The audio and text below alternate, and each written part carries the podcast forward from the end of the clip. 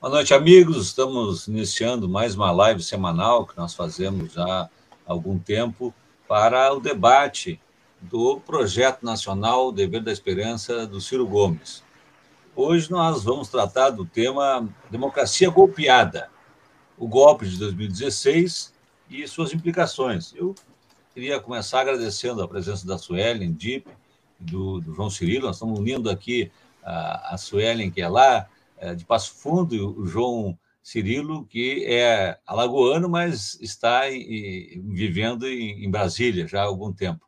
Vou poder depois pedir que eles se apresentem também, é, mostrando um pouquinho também é, do trabalho que eles vêm fazendo. Aliás, vocês vão ver que são jovens, mas são militantes é, consistentes aí e que têm muito a oferecer nessa reflexão que nós estamos propondo hoje, que é também pensar um pouquinho o ano que vem já, né? Nós estamos há um ano da eleição, então pensar a questão do golpe, quais foram os interesses que estavam por trás desse golpe, mas também pensar um pouquinho a perspectiva do futuro, né? Vou pedir já então que a, que a Suelen, Suelen, muito obrigado, viu, Suelen, pra, pela, por aceitar nosso convite. É, eu, é um prazer estar aqui contigo. Faz uma pequena apresentação tua e aí depois o Cirilo, e aí depois eu vou fazer uma, uma reflexão daquilo que está no livro sobre a, democracia golpeada, e a gente parte dali, tá bem? Boa noite, pessoal. Boa noite a todo mundo que está nos assistindo. Uh, obrigada pelo convite, Marcos. É muito bom estar dividindo novamente um espaço de fala junto com você, que é uma grande referência política, né? Para quem me acompanha, sabe do trabalho que você já desempenhou e vem desempenhando, né? Também ao João, que é um militante jovem que está sempre atuando, que consegue sempre nos trazer um pouco desse ânimo da gente continuar defendendo aquilo que a gente acredita e buscando sempre o melhor não só para nós, mas também para a nossa nação que hoje está tão debilitada. Bom, meu nome é Suelen Dip, eu tenho 24 anos, eu sou bacharel em Direito. Hoje eu atuo como presidente da Juventude Socialista do PDT de Passo Fundo. Também sou embaixadora do movimento Vote Nelas, que é um movimento apartidário que busca trazer mulheres para participarem da política.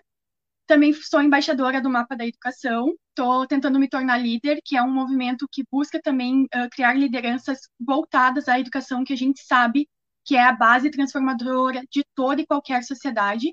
E também sou suplente a vereadora aqui pelo município, concorri ano passado e tive a oportunidade de estar hoje trabalhando junto com os vereadores que foram eleitos pelo PDT e estar tá acompanhando a política local. Legal, obrigado. João Cirilo. Professor Marcos, chamar de professor porque é uma referência para todos nós do trabalhismo brasileiro. Quem conhece e quem ainda, quem ainda não conhece precisa conhecer a grande referência que é o Dr. Marcos Cunha, é, de Pelotas, para o Brasil inteiro, uma referência do trabalhismo no Rio Grande do Sul, que formam grandes trabalhistas brasileiros. Eu acho que nosso instituto tem um, uma coisa muito, coisa muito boa, que é essa formação de quadros e pessoas generosas para tanto ensinar política como para fazer executar aquelas ações que transformam o Brasil. A minha amiga Suelen, que a gente sempre interage ali no Twitter, boa noite para você. Ótimo estar tá participando desse espaço, espaço. Que, em Brasília está um temporal um pouco estranho, porque depois de quase 40 dias sem chuva, hoje resolveu cair um pouco de pedágio com trovoada, então qualquer barulho aqui pode incomodar um pouco, mas não vai atrapalhar a nossa conversa. É, meu nome é João Cirilo, eu sou alagoano, como já mencionou o Marcos, eu sou de Maceió, Alagoas, moro aqui em Brasília há oito anos é, vim para cá, para a universidade fundada de, traba trabalhista, que foi o Daci Ribeira, Universidade de Brasília. Me identifiquei ao PDT logo após o golpe de Estado que aconteceu em 2006, que dá norte pouco ao nosso, ao nosso debate aqui, e já atuo no PDT há mais de quatro anos. Já passei pela Juventude Socialista, hoje atuo na equipe nacional da Fundação Leonel Brizola, aqui em Brasília, Leonel Brizola Alberto Pasqualini, e também sou coordenador dos trabalhos que tende a organizar o comunitário, comunitário trabalhista aqui em Brasília daqui para frente. Né? O PDT é composto de vários movimentos de cooperação partidária, tive minha passagem pela juventude, agora coopero no movimento é, comunitarista do partido. Espero que a gente faça uma bela discussão hoje, é, alegrando a nossa militância, que tem um para apresentar, para apresentar o sempre está, está discutindo ele para a gente fazer as melhores e necessárias transformações que o Brasil precisa. Beleza, João. Tu tá com um pouquinho de eco, João, na, na, no teu microfone aí. Dá, dá uma olhadinha, ver o que, que é. Talvez um retorno aí que tenha. Tá com um pouquinho tá. de eco. Tá? tá? Beleza. Muito obrigado, então, pela, já, pela apresentação de vocês. Eu queria começar é, é, voltando ali no nosso capítulo é, sobre a democracia golpeada, onde o Ciro, primeiro, uma questão que eu acho importante, até no momento que nós estamos vivendo, que o, Ciro diz que remédio para governo ruim não é impeachment. Remédio para governo ruim é eleição, é pressão popular. Que impeachment a gente só é, coloca para diante uma situação extrema, quando tem crime de responsabilidade dolosa praticado por alguém que está no exercício do, do, do, mandato de presidente da República. Então, a primeira noção é dizer da, da importância assim, de, de fazer uma delimitação. Olha, é, não é porque nós estamos agora fazendo uma, uma movimentação para o impeachment é, do Bolsonaro que nós não sabemos da gravidade disso que nós estamos fazendo. Quer dizer, é algo que é excepcional. Quiséramos nós não, não estarmos nesse momento da vida política brasileira. Que bom que nós não precisássemos estar fazendo um movimento de impeachment de Bolsonaro. Porque, como diz muito bem o Ciro lá eh, no início desse, desse capítulo, não é o remédio é, para governo ruim. Mas fica claro, e aí ele já é, salienta bem aqui na parte inicial, que o que aconteceu, é, na verdade, foi um golpe na, na presidente Dilma. Em 2016, não haviam essas condições de crime de responsabilidade dolosa praticado no exercício do mandato. O que existiu foram pedaladas fiscais que tinham técnicos eh, dando pareceres favoráveis e era uma prática corrente. Os poderes executivos, tanto estaduais quanto outros presidentes, haviam já eh, feito essas técnicas, vamos dizer assim, de pedalada fiscal. Isso nunca levara antes a, a, a, derrubada do presidente da República. Então, está totalmente fora do contexto. Né? E o, o Ciro avança mais e diz: bom, e por trás, então, desse golpe, quem é, quais eram os interesses que estavam por trás desse golpe? Ele, ele aponta três. Três conspiradores, vamos dizer assim. Um, o Sindicato dos Corruptos. Diz que o, o é, articulados em torno de Eduardo Cunha, eh, que queriam parar a sangria da Lava Jato e se livrar da cadeia. Então, primeiro, o primeiro interesse por trás do golpe em 2016 contra Dilma, o, o Ciro aponta o Sindicato dos Corruptos. Segundo, os interesses da oligarquia rentista brasileira, que através dos bancos e da mídia queria, no momento agudo de crise, garantir a geração de excedentes e, a qualquer custo, pagar os juros e os serviços da dívida. E, por fim, então, número três, o último dos interesses poderosos e mais oculto, que veio à tona com os, re, uh, os relatos de Edward Snowden e Julian Assange, que mostraram a espionagem norte-americana na Petrobras e na presidência da República, que foi inclusive denunciado pela própria presidente Dilma e pela, pela primeira-ministra Angela Merkel na ONU, e, que, que visava acabar com o pré-sal, colocar a mão nas nossas reservas de petróleo, tomar a base de Alcântara, permitir a construção de bases militares norte-americanas na América do Sul, acabar com os BRICS e com o financiamento do BNDES às empresas brasileiras que atuam no exterior. Então, aí tem o tripé é, do golpe de 2016, que acabou, como diz o Ciro aqui logo adiante, né, praticamente todos eles conseguindo tudo aquilo que queriam, né, conseguindo é, atingir exatamente o nosso país na sua base econômica que mais importante e também conseguiu que os bancos continuassem lucrando como nunca e que os corruptos agora ficassem protegidos aí por um modelo agora cada vez mais, é, vamos dizer assim, complacente, né, condescendente com a corrupção, quando não, até é, criando aí mecanismos jurídicos de proteção né, para aqueles que cometem atos de corrupção. Vocês, lendo essa análise aí, Suelen, e, e depois logo em seguida João, é, o que, que vem a, a, em mente é, para vocês, é, vendo a, a questão do, do golpe de 2016 e o encaminhamento que está sendo dado aí para 2022. O que, que vocês estão vendo no horizonte aí para 2022? Começando pela, pela Suelen. O que, que você está vendo no horizonte aí, Suelen? não é um horizonte muito bonito, para ser sincera, assim, uh, pelo que a gente tem acompanhado, essa reaproximação do, do próprio Lula com quem orquestrou, né, quem foram os agentes do impeachment da Dilma em 2016, mostra que, por mais que a gente consiga retirar hoje o nosso maior inimigo, que é o Bolsonaro, a gente não vai ter um cenário muito diferente do que a gente tinha lá atrás, né?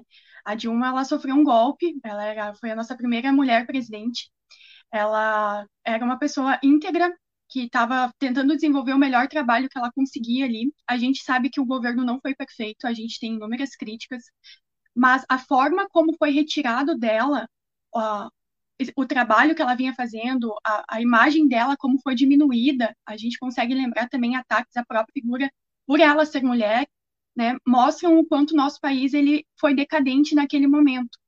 Eu me preocupo muito com o que a gente vai ver para o próximo ano, porque estão minimizando o fato de ter acontecido um golpe. A gente não está vendo um, uma autocrítica dentro do próprio partido do qual ela era pertencente por quem hoje lidera quem é a maior figura que representa a esquerda brasileira, né, que é o Lula. Ele não, ele não está, ele não leva em consideração todos os acontecimentos e ele reforça essa ideia de que é um projeto de poder. A gente sabe que é necessário dialogar com o campo da direita, a gente sabe que é necessário ter uh, uma, um, um lugar onde a gente consiga dialogar com todos os lados, porque sem ter esse diálogo a gente não consegue governar, né?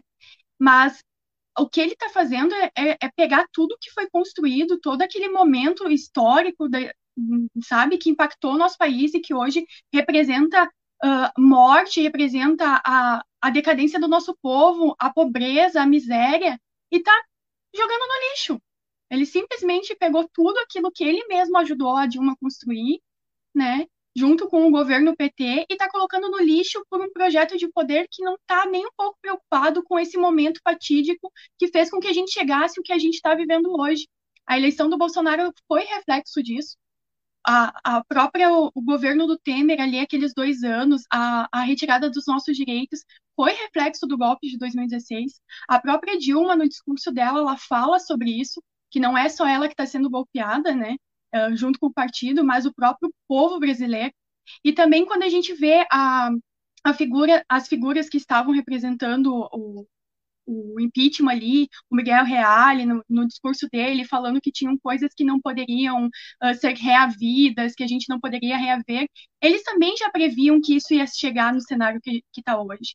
Então, não é nada assim, ai, a gente não esperava que isso fosse acontecer. Não, se esperava sim, se tinha consciência disso, e ainda assim nada foi feito para minimizar e nem para impedir que acontecesse. Outra coisa que foi muito uh, que a gente pode notar que foi um impacto e que gerou foi a própria eleição de 2018.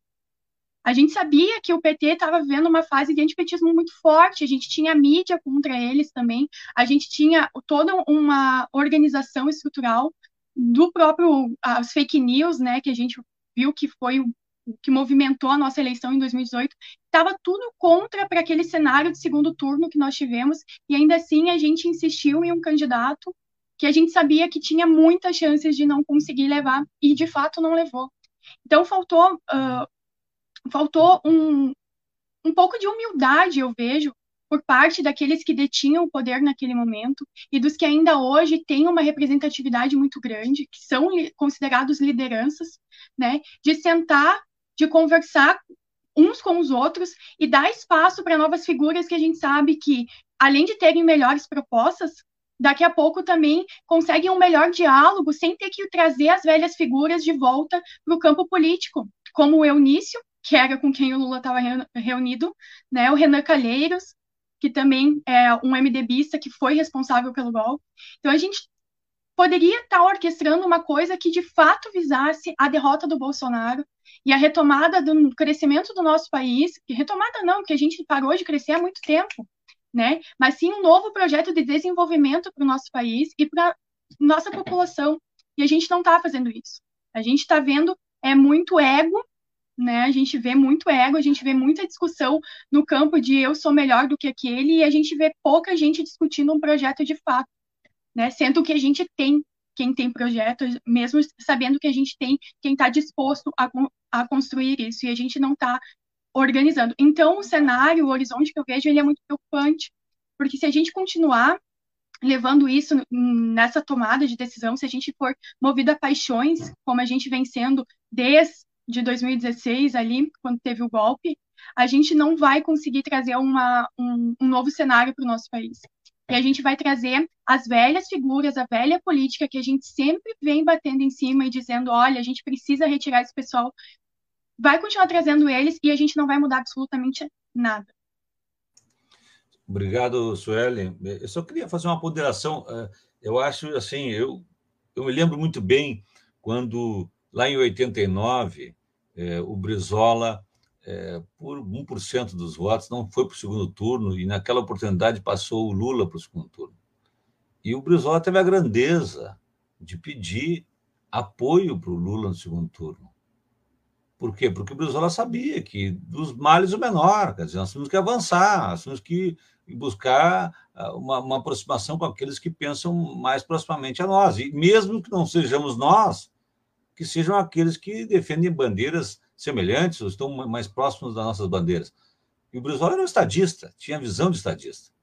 O que, na minha opinião, faltou para o Lula, não é que faltou que, que ele tem agora, ele não tem, é essa visão de estadista né, de, de ser capaz de dizer, bom, é o Ciro que está melhor colocado nas pesquisas para ganhar a eleição do Bolsonaro, é, é a chance que tem o centro-esquerda de avançar.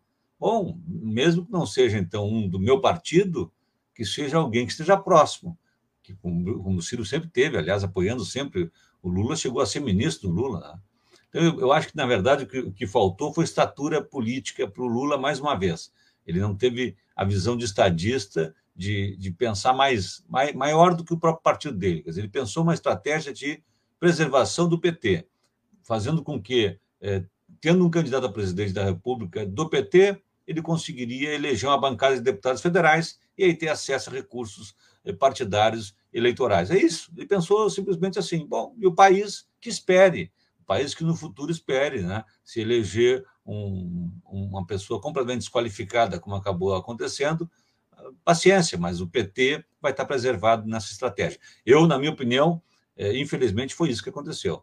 É, João Cirilo, quero ouvir a tua, a, a, tua reflexão inicial sobre essa, essa, essa primeira fala do próprio Ciro sobre o golpe e os interesses que estão por trás e, e a visão para o futuro. Aí.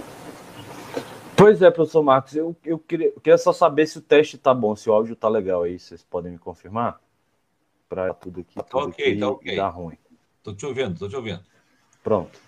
É, eu queria começar justamente com essa parte. Primeiro, brilhante a exposição da Soelen. Eu, eu acho que é, trilha um caminho de leitura muito importante para a gente ver como é que foram os desdobramentos disso tudo, para que a gente não olhe para o retrovisor como direção, né? Que a gente olhe para o retrovisor apenas como uma referência.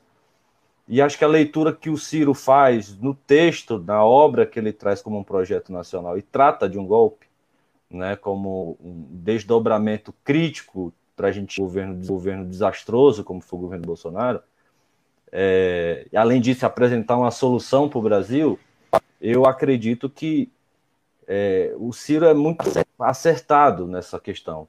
E eu acho que isso daí não é uma particularidade do Ciro, evidentemente, porque naquela época, inclusive, Marcos, eu era da União Nacional dos Estudantes, estudante. Estávamos ali na altura do golpe em 2015 e 2016, na gestão da Karina Vitral, da Uni, e a gente assistia de perto ali algumas movimentações, tanto da mobilização popular, né, o antipetismo crescente e o que estava a violência que estava sendo descarregada nas urnas, até a votação do Senado. Então, eu acabei vivendo tudo isso aqui de muito próximo. Para concordar integralmente com Ciro é muito simples, porque os arranjos que foram acontecendo desde que acontece, desde que se consolidou o golpe, partem dessas forças, né? Partem dos interesses financeiros, sem sobrevida, para manutenção e conservação do poder, e para um, um movimento que aconteceu desde 2014, na eleição da Dilma. Acho que é importante frisar isso também. É o isolamento do Partido dos Trabalhadores com o campo político, que sempre conservou os 14 anos de poder, e principalmente com os maiores aliados. a gente não pode deixar de olhar para a história sem observar que o PDT foi um dos únicos partidos que expulsou gente por ter votado a favor do impeachment da Dilma. Que o PDT levou a Dilma na sede nacional no ato político, com a presença do Ciro Gomes para defendê-la. Que o Ciro esteve em Brasília negociando com o Constitucional para impedir o golpe de Estado. Eu acho que esses elementos nos colocam numa posição de vanguarda e de responsabilidade. Eu acho que essa coerência responsável que os pedetistas tiveram e têm até hoje é algo que não conserva proximidade com o PT. É, porque você analisar a história, é, eu sempre comento quando a gente fala sobre o golpe, alguns aspectos interessantes, porque o, Ciro reflete muito isso. Mas, mas se a gente for para as pílulas da coisa, o PDT foi um dos partidos que teve menos espaços nos governos do PT durante 14 anos. O PCdoB, se eu não me engano, só teve o Ministério dos Esportes e o Ministério da Defesa, não junto um ao outro. O PSB, quantas vezes saiu do governo? O PSOL nunca teve espaço dentro do governo do PT. Os, ali os aliados do PT, que sempre tiveram a majoritária espaço do governo, do Lula, do Lula até os dois mandatos da Dilma, um e meio ali, foram os responsáveis pelo golpe de Estado. E aí, seis anos depois, como a Sueli bem mesmo ressaltou, a prioridade da relação política do trabalhador trabalhadores não é observar quem estava ao lado deles na luta política, e sim os, os, os ex-aliados que deram golpe. Então, eu acho que a gente precisa primeiro sedimentar essa posição, ter orgulho da posição de ter defendido a democracia naquele momento e dar um passo adiante, que é observar nas eleições do ano que vem um xadrez ideal para colocar o debate que o Brasil realmente necessita e apontar de fato os problemas que ocorreram cinco, cinco, sete, oito anos ali e que tra traduzem tragédias, mortes, violência, desemprego e tudo que o Brasil não precisa hoje. Deixa eu só fazer uma, uma saudação aqui para o pessoal que está nos acompanhando. Eduardo Pereira, João Marcelo Marques Cunha, Leonardo Menezes, Samuel eh, Rabelo, o Cristiano Castro, do canal Em Nome da Rosa, Lolita, da sala Lolita Sala Fabiola Baine, que é da, do nosso Todos com Ciro, né? Aqui Todos com Ciro, agora é Ciro é, a Elisa Oliveira, a Morgana, nossa companheira Morgana também, do Agora é Ciro, a, o Adriano, o Weinemann, o Ricardo César, aqui, quem mais aqui? Ah, o Cristiano Araújo também, eu tinha mencionado, o Afrano Dávila também nos saudou, o Marcos Danilson também. Um abraço para todos os companheiros aí que estão nos seguindo. E eu, eu, eu sei que eles estão ansiosos também eh, Cirilo, para te ouvir depois comentar é, a tua a visita e a manifestação que tu fizesse lá na, em frente da casa de Onísio Oliveira, né? Então eu queria queria depois deixar um espaço aí, o pessoal está colocando aqui, ó, Amanda Costa botando ali, ó, João, conta conta da visita que vocês fizeram lá na casa de Onísio. O pessoal está tá, Tá vibrando aí. Amanda, uma querida, lá do Piauí. Ah, agora, agora é Ciro, é a Amanda do Agora é Ciro, a Fabiola, diretora nacional lá, dirigente nacional, o Marcos Danilson, do PDT de Bom Jesus, Piauí. Grande abraço, Marcos, também. Então, o pessoal está tá, tá muito curioso. Acho que até vou abrir uma janela, Cirilo, para tu contar um pouquinho é, essa peripécia aí que tu fizesse. Foi muito boa, o pessoal todo gostou muito, porque é muito simbólica. Né? Mas conta de onde é que surgiu essa ideia e, e como é que vocês viabilizaram essa, essa manifestação eh, daqueles que votaram na Dilma de protesto pela presença do Lula na casa do Eunício, que foi um golpista. Quer dizer, como é que agora né, o, o, vamos dizer assim, a maior liderança do partido que foi derrubado do poder está lá se, se confraternizando né, com um dos golpistas. O Lula também eh, preparou o golpe contra Dilma. Como é que é isso? Como é que se explica isso aí, Cirilo? Olha, professor, professor Marcos, eu, eu, eu sempre já faço parte da, da, do movimento estudantil, da luta política há muito tempo, né? Eu fui do PC, fui do PCdoB, quando eu entrei na trajetória política no meu Grêmio, em Maceió. Já participei de muitos protestos, já participei de muitos escrachos públicos, porque eu acho que faz parte da representação. E, e, e quero fazer a primeira oportunidade de com várias, com várias pessoas que também participaram desse ato. Não foi é, construído apenas por mim. Eu já participei de inúmeros escrachos ali no próprio impeachment. A gente ia, chegava, é, Marcos e Soelen, sete horas da manhã no aeroporto de Brasília para esperar os deputados golpistas e questioná-los, gravar, perguntar por que estava voltando e articulando o golpe, porque a gente achava que é uma forma que o povo realmente pode ter condições de enfrentar o sistema político. A reivindicação é a crítica. E eu tenho muita legitimidade de ter participado desse espaço na casa, na porta da casa do Eunice, porque eu esteve na praça no dia 17 de março de 2015, quando o Lula ele é nomeado pela Dilma Casa Civil e o Gilmar Mendes no STF veta ele de assumir aquele posto no alto escalão do governo Dilma. Eu estava lá, eu quase levei pedrada na praça, porque frente às duas descidas da esplanada dos ministérios, era Bolsonaro de um lado, Bolsonaro de outro, um monte de petista ali de vermelho na Praça dos Três Poderes, sofrendo agressão por estar defendendo ali a legitimidade da presidenta nomear o seu ministro. Então, depois de ter participado disso tudo, de tanto escrache, a gente cai seis anos depois, em 2021, assistindo Lula com todo a de, prote de proteção da imprensa petista, do, de, comunica de comunicação da mídia hegemônica, acharem que está tudo bem, que é normal a gente ter passado por um inferno que colocou o Brasil numa crise econômica, é, como bem a Sueli falou, não colocou, já estava, mas manteve ainda, conservou a crise por tantos anos e a gente assistir novamente uma reorganização do PT, de um partido de vanguarda, de tanto de história que ajudou a construir a democracia no Brasil, está sentado às mesas com essas mesmas pessoas. E é, a ideia surgiu de, dos amigos ali do partido. A gente conversou ali, eu não vou mencionar nomes, porque a imprensa já me procurou várias vezes querendo saber nome, e aí quando eles pesquisam nome, vai lá para dentro. Mas quem esteve sabe quem, quem participou nós mantemos em segredo, de certa medida, o, o, o, ato, não divulgamos com antecedência, mas quando o nosso amigo Gustavo Castanhon publica que alguns, que alguns Dilmas foram à porta do Eunício, começa a identificar as pessoas, as pessoas que participaram do ato. Então ali eclodiu tudo, e aí me marcaram, o pessoal da imprensa o antagonista, Poder 360, que cobrindo lá, lá a chegada do Lula na casa do Dionísio, acabaram ali, pergunt, ali perguntando, a gente não revelou nome, não remeação, a gente fez a manifestação, que eu acho que é uma manifestação democrática, independente, de ser pedetista. Até porque não existiam só pedetistas ali. Quantos milhões, milhões e quantos milhares de pessoas foram às ruas, às ruas, Sueli?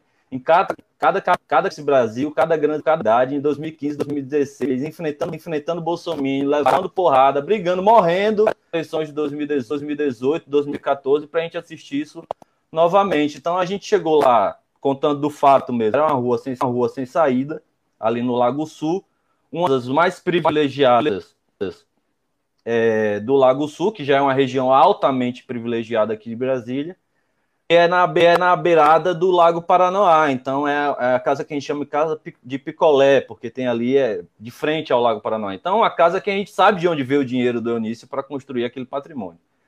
E a gente assistiu ali é, a chegada de alguns senadores do, peti, do é, petistas inicialmente, depois é, os MDBistas já estavam dentro da casa, se não me engano, fazendo bilateral ali para saber o que, que ia conversar com o Lula, e a expectativa foi de uma pequena é, adesão do, do, do, MDB. Né? Até o próprio Baleia Rossi comentou um pouco hoje, presidente nacional do MDB, sobre a reunião com Lula. E aí a gente foi ali em cerca de sete, oito pessoas, produziram algumas faixas, é, estendemos lá, só que a, a entrada da casa do Eunice já tinha uma entrada para um estacionamento dentro da casa, né? Então chegou dois carros de luxo, provavelmente blindados. O Lula tem um, uma segurança institucional ali, né, por ser ex-presidente, e uma van atrás. Eles entraram logo, não deu para cobrir foto, que era a nossa expectativa ali, meio que ver o Lula e fazer esses acenos, mas não deu mesmo para fazer. Então, na frente da casa, a gente estendeu as faixas mesmo, fizemos algumas palavras de ordem, e aí deu o desdobramento que todo mundo já viu. No mesmo dia saíram três matérias ali do Metrópolis, Poder 360, o antagonista, mais alguns. E no dia seguinte vem a Fórum, né, que é uma, um, um setor, uma, o setorial de comunicação do Partido dos Trabalhadores, vem, vem fi, fichar a minha vida pessoal, falando onde é que eu trabalhava, qual era o meu nome completo, minhas informações. Eu confesso que eu acho que até eu até compartilhei no Twitter esses dias que, para encerrar, que os petistas ficaram mais envergonhados do que a gente. Porque teve o ato do dia 7 de setembro aqui em Brasília, o que choveu de Bolsonaro me xingando no Twitter, no Facebook, ligando para mim foi perturbador. Agora, essa que teve muito mais repercussão, ninguém chegou, ninguém me constrangeu, eu divulguei nas minhas redes sociais, tenho amigos petistas, claro, a gente briga às vezes, mas acho que eles estão muito constrangidos. E eu não faria isso é, sozinho, presidente Soelen, se não fosse a militância do PDT, porque eu acho que poderia ser em Salvador a reunião, poderia ser em São Reunião, poderia, poderia ser em Porto Alegre, em Fortaleza, que teria a mesma reação. Não dá para nós que sacrificamos parlamentares nossos na defesa da democracia. Lutamos com a Dilma até o final para assistir o Lula fazer isso de novo a imprensa corporativa do PT esquecer que existiu o governo Dilma, esquecer que houve um golpe e a gente ir para um cenário eleitoral de 2018 olhando para trás como se nada tivesse acontecido.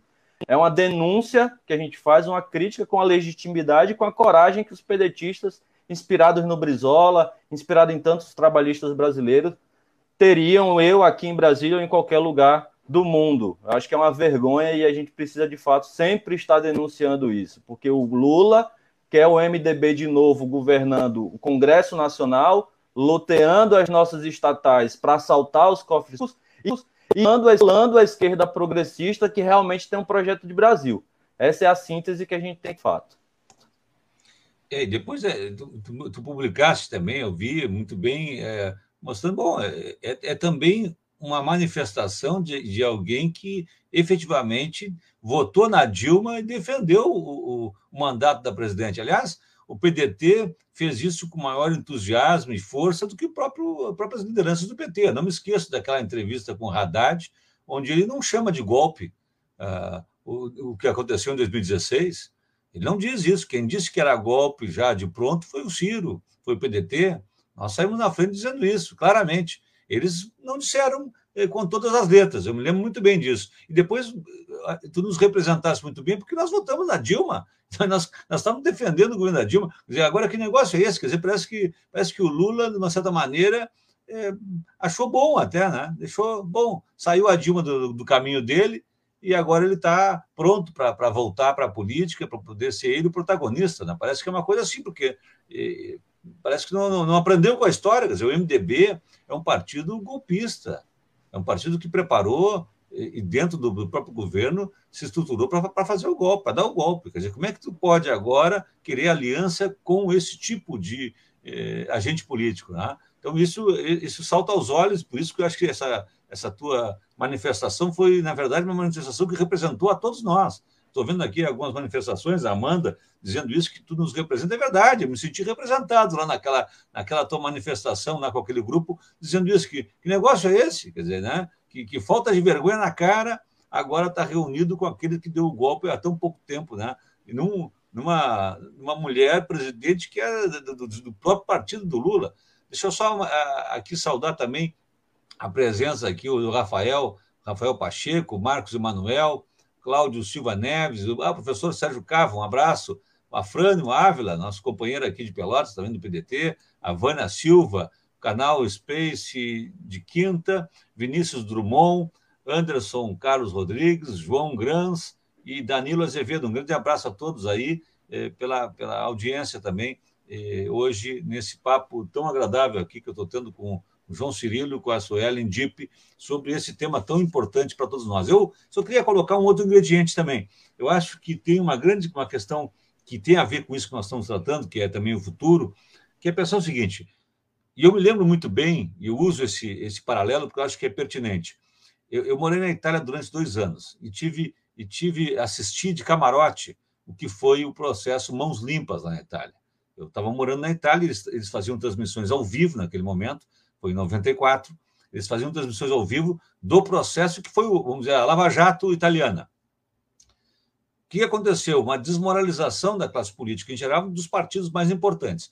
Mas teve um elemento que eu, que eu acho que é importante trazer, que eu acho que é mais grave ainda do que o próprio processo de desmoralização é, das grandes forças políticas que estavam envolvidas ali com o velho esquema, quer dizer, empresários que financiam campanhas políticas e depois têm contratos com a administração, são beneficiados com contratos com a administração onde enriquece, fazem investimentos, né? investimentos em campanha política. Muito bem, isso aconteceu na Itália também. Mas teve um outro ingrediente que eu acho importante a gente relatar e fazer uma reflexão também. Quando chegou, depois de 30 anos buscando o poder, quando o Partido Comunista Italiano consegue chegar ao poder, ele não faz reforma nenhuma. Ele não, ele não, não, atende à expectativa e, e os sonhos de todos aqueles que se esforçaram durante anos para tentar chegar ao poder eh, na Itália. Fazendo um paralelo, da mesma forma, se nós pegarmos, e eu sou da geração lá que, que fez a, a luta pelas diretas já, que, que conseguiu fazer com que nós tivéssemos eleições, lutou para que o Brizola fosse o nosso presidente. Eu, tô, eu sou lá daquela geração, eu sou de 66. Eu era bem guri quando nós estávamos naquele momento. O PT chegou ao poder e também não entregou o que prometeu. Chegou ao poder, não fez reforma agrária. Chegou ao poder, não fez reforma tributária. Chegou ao poder, não fez reforma política. Não fez nada do que prometeu. Isso isso também, eu acho que tem que ser avaliado na hora que nós eh, olhamos para a frustração das pessoas com a política também. Eu acho que, além do aspecto da corrupção, que também, porque eh, os petistas se vestiam assim como os únicos eh, corretos, os únicos eh imaculados, os únicos que não, não cometiam atos de corrupção, eles eram aquela coisa, é o, é o pecado do pregador. Quer dizer, o pecado do pecador é perdoado. Agora, o pecado do, do pregador, esse fica marcado. Quer dizer, se eles diziam que eles eram os, os únicos que não cometiam nenhum ato de corrupção, e depois se vêem envolvidos num esquema em que o próprio partido está ele todo envolvido com as figuras máximas, né? o Palocci, né? o Zé Dirceu, as figuras máximas estão todas envolvidas em escândalos de corrupção. Quer dizer, então, essa é a questão da corrupção, que é fortíssima, mas também não terem entregue aquilo que prometeram durante muitos anos. Eles não fizeram, quando tiveram no poder, as reformas que prometeram. A direita está aí fazendo a reforma deles. A direita está aí. A direita está fazendo as suas reformas. Tem mais, uh, atende mais ao seu público do que os governos do PT. Vocês não acham que também isso uh, tem muito a ver com assim o desencanto né, das pessoas e com a figura uh, absurda que foi a eleição desse, desse, sujeito que é o o atual presidente, não tem a ver também com isso, com esse, com esse vamos dizer assim, é, desencanto, né? E as pessoas tiveram em ver um partido que prometia não ser corrupto, está envolvido num dos maiores esquemas de corrupção organizados, num crime organizado. E também, de outra parte, um partido que dizia que ia fazer grandes mudanças, que chega ao poder e mantém lá o Meirelles como ministro, quer dizer, mantém, mantém os esquemas é, que vinham sendo aplicados, ou, ou como diz o, o, Ciro também, o tripé, né? o famoso tripé também. É, quer dizer, não houve uma mudança fundamental, né? Então, isso não, não, não nos coloca nesse ambiente, e para completar, e aí já, já passo a palavra para vocês. E, e, e, sendo assim, 2022, com o, o, Lula iniciando, com essa visita ao Oliveira, quer dizer, mais do mesmo. Então, é para manter, então, o mesmo esquema que foi montado é, no governo petista, com o apoio do MDB corrupto e, e, e golpista? Suelen, começa por ti. Mais do mesmo, né? Eu acho que essa é a, a frase. Uh, eu nunca vou me esquecer numa frase de uma militante do PCdoB aqui no meu município, ela falou durante uma discussão que a gente estava tendo sobre política, né? em que ela disse que a carta ao povo brasileiro nunca foi para o povo brasileiro.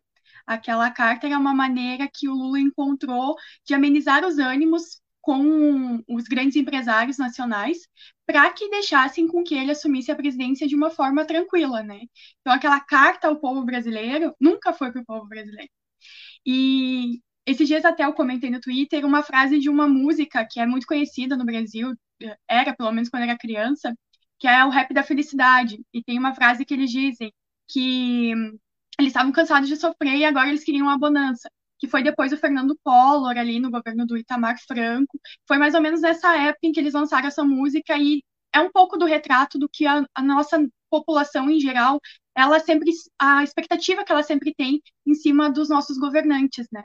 Então, uh, eu acho que a eleição de 2018, ela com certeza é um reflexo do, dessa insatisfação, dessa insegurança que a gente tem com a política, de a gente eleger uh, pessoas porque a gente acredita que elas realmente estão ali para fazer um projeto, uh, porque elas realmente vão trabalhar por elas, e chegam ali e nunca é aquilo que elas estavam esperando, né?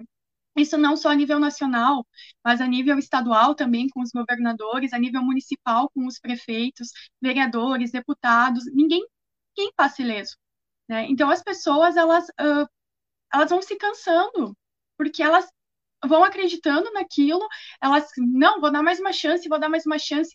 Eu acredito, e até o próprio Ciro sempre fala isso, que quem votou no Bolsonaro não é todo mundo porque pensa como ele mas era justamente porque as pessoas elas queriam algo diferente. Elas já sabiam como é que era o governo do PT ali há 14 anos.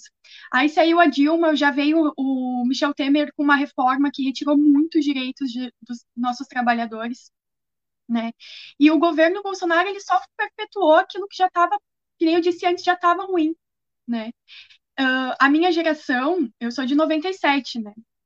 Eu não acompanhei o, os caras pintadas, o impeachment do Collor, eu não acompanhei aquele período. Eu nasci, eu nasci num período em que o real já estava como uma moeda nacional, fortalecido. A gente estava com um, um, governo que era dito de esquerda e que estava promovendo algumas políticas públicas, porque a gente não, que nem eu digo, o governo PT também teve coisas boas, várias políticas públicas que eles uh, aprovaram durante o governo deles foram essenciais, sim, para a população, principalmente para quem uh, queria começar a ser empresário, né, pegar linhas de crédito, o financiamento da, de uma casa própria, que é o sonho de muitos brasileiros. Tudo isso veio, veio muito bem, a gente não pode negar. Só que a que custo? Qual que foi o custo disso tudo? Porque eu vejo que a política que foi construída desde então, desde a nossa redemocratização, nunca foi uma política sólida. É uma política de governo e não uma política de Estado. E política de governo, ela muda. Muda a pessoa que está ali na frente, vai mudar também a política que ela está aplicando. Né? E eu vejo que tem três pilares. Isso é uma, uma visão minha política que eu tenho, que deveriam ser muito fortalecidos pelo Estado e que deveriam ser políticas de Estado e que nunca foram e que eu acho que dificilmente vão ser, a não ser que a gente tenha uh, não só um presidente, mas um Congresso Nacional e um Senado, uma Câmara de Deputados, perdão, e o Senado alinhados com isso, que é a educação, a saúde e a segurança. São os três pilares que a população precisa para, de fato, poder trabalhar e se dignificar, para poder sair de casa com tranquilidade. E o Brizola trazia muito disso. Eu, como o João, eu me filiei no PDT em 2019, logo depois do todo o que aconteceu em 2018.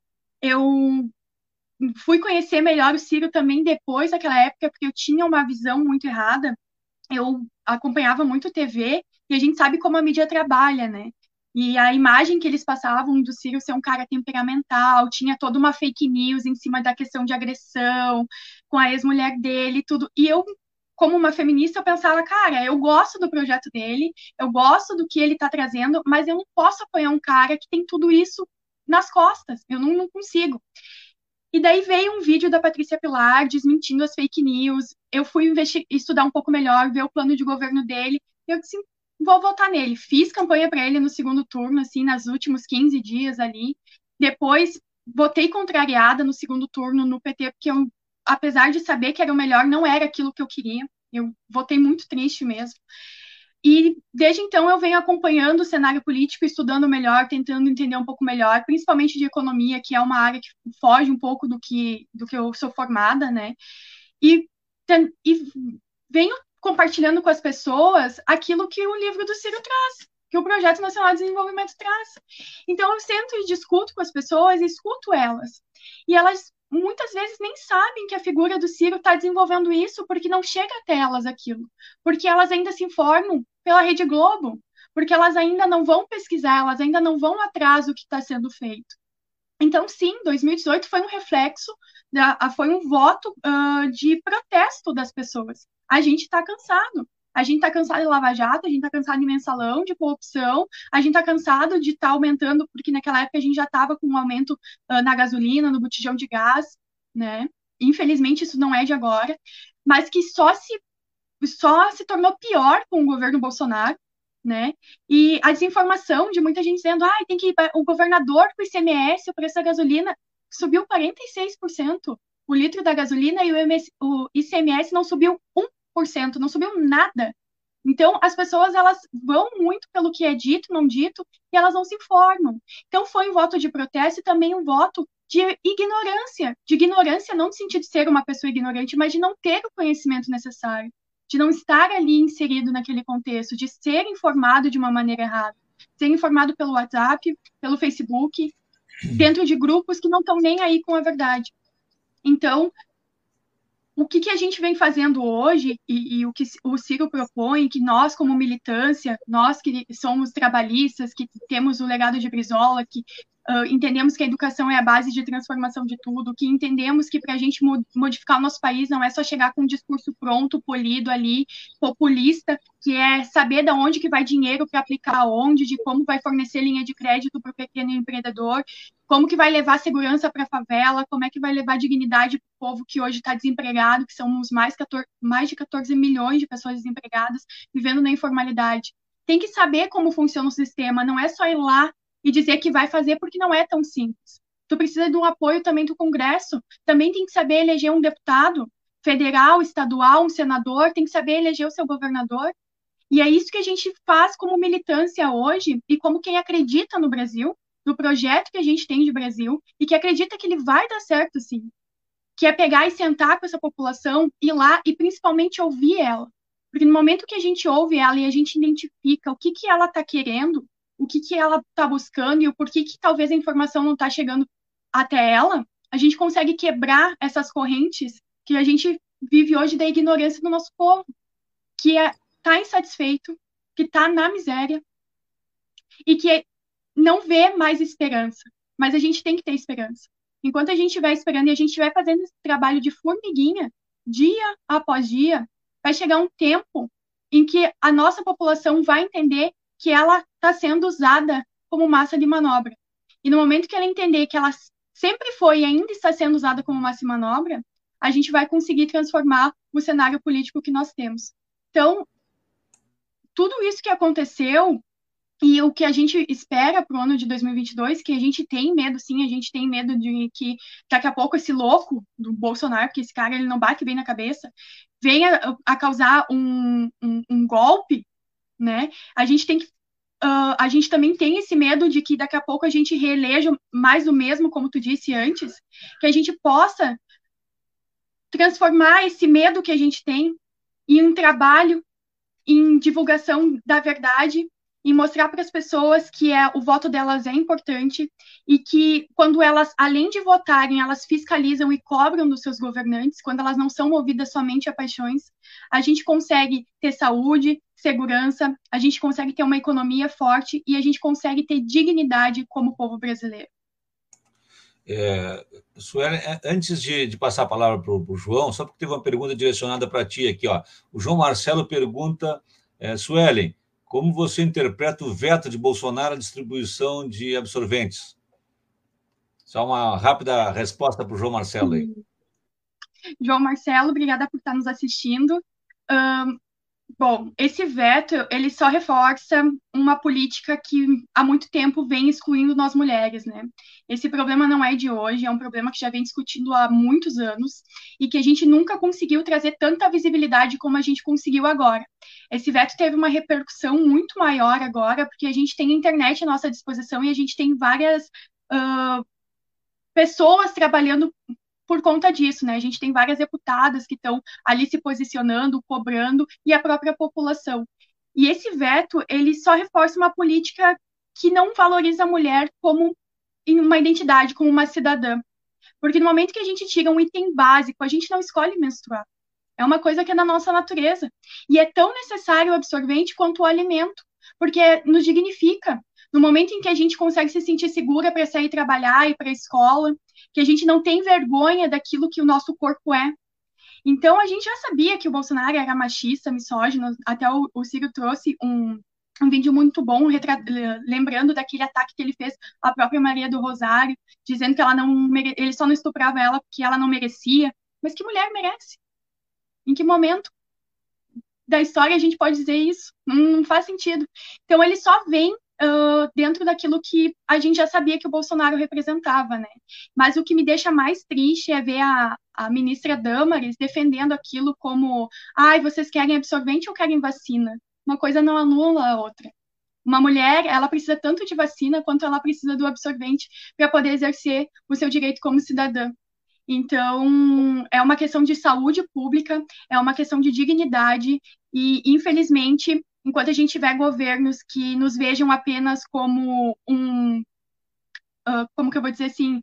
Como uma parte de. Ah, só ela tem que ir lá votar, ela vai lá ser uma candidata laranja, ela vai puxar, porque a gente ainda tem muito essa questão uh, política de nos usarem só como massa de manobra também. Enquanto a gente tiver governos que nos vejam apenas assim, a gente não vai conseguir mudar a realidade das nossas mulheres e das nossas meninas que esperam um mínimo de um da, do governo em si e também dos nossos representantes.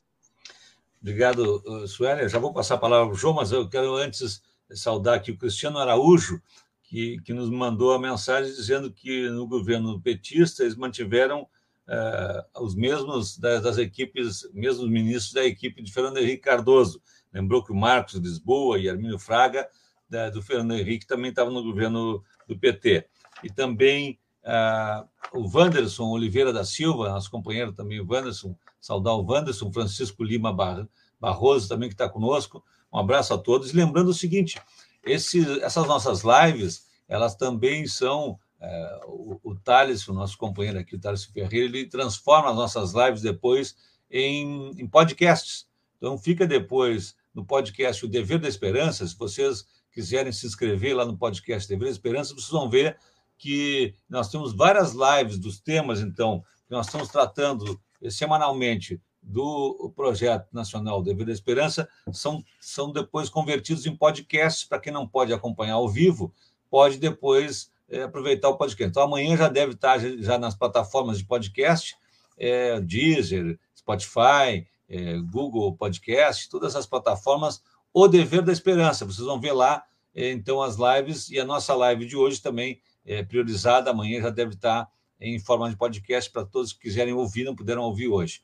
João Cirilo, queremos te ouvir também a respeito é, dessa questão, retomando um pouquinho. Né? Nós é, tivemos aí governos do, do, do PT, é, que, vinculados ao MDB, fizeram essa parceria e que manteve o PT no poder, mas o PT não entregou aquilo que prometeu, né? Chegou, teve 14 anos no poder, não fez reforma tributária, não fez reforma política, não fez reforma agrária, e ainda por cima o Lula vai na casa do Eunício ainda para retomar e querer que é, agora é, que Renan Calheiros seja presidente do Senado e que o Eunício seja presidente da Câmara no governo do, no futuro governo que se porventura vier.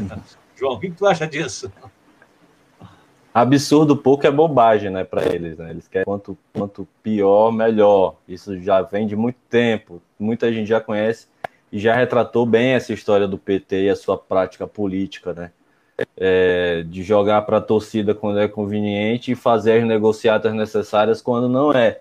Quando um aparelho de proteção e de blindagem de uma imprensa dita progressista que a gente sabe que tem uma tendência a defender incansavelmente qualquer que seja a movimentação por Lula ordenar.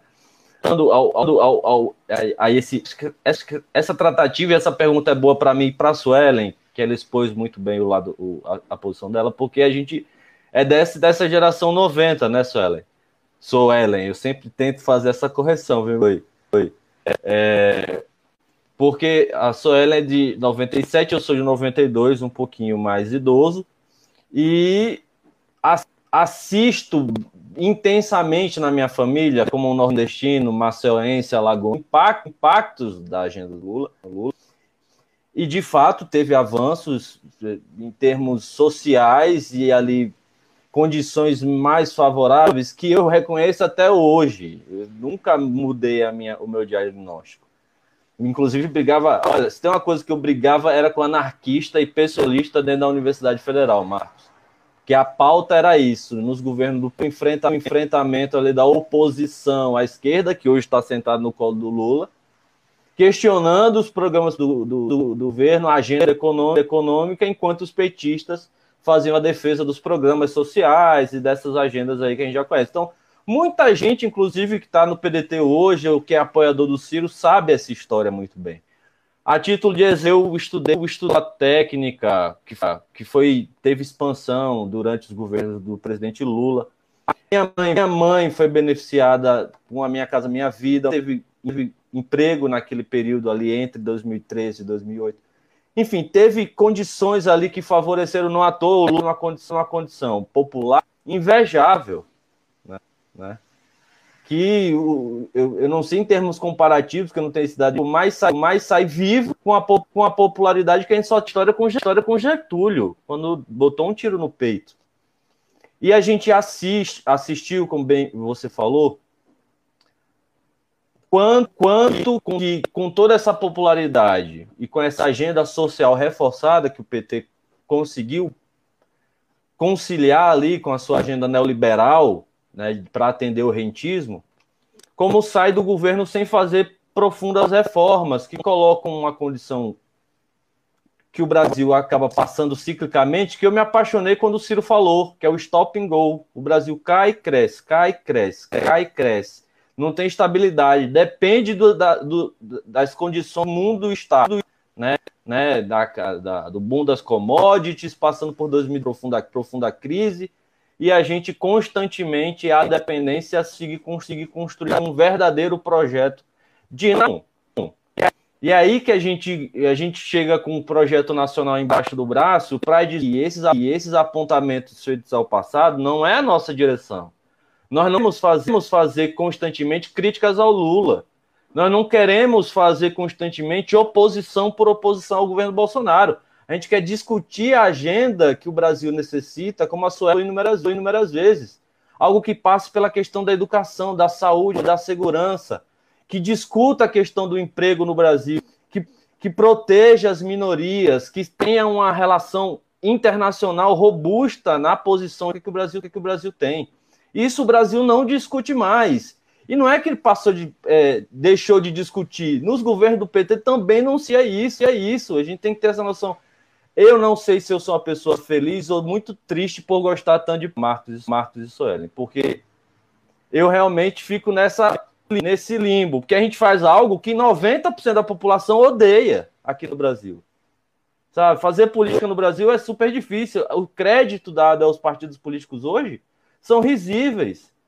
Sabe? E a gente por duas décadas, né, vai fazer ano que vem a segunda década desde que o Lula assumiu o poder onde a gente não é feliz fazendo política, onde a gente não discute projeto, onde as pessoas não peçam, peçam fazer, a, fazer a política rua, rua, no seu condomínio, na sua escola, na sua cidade, porque colocaram a política frente a esse pacto entre MDT, que durou 14 anos, numa condição de total letargia.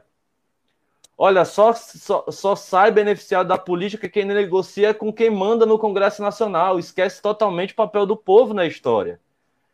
E o que, aconte, que aconteceu em 2016 é importante sempre frisar, porque isso valeu para mim, eu tiro como referência hoje, é como depois do golpe e as palestras que o, que o Ciro fez entre 2014, já dando ali o golpe, ali o golpe, e 2016, quando o golpe se é, consolida, o raciocínio, raciocínio acaba pondo uma solução, uma solução.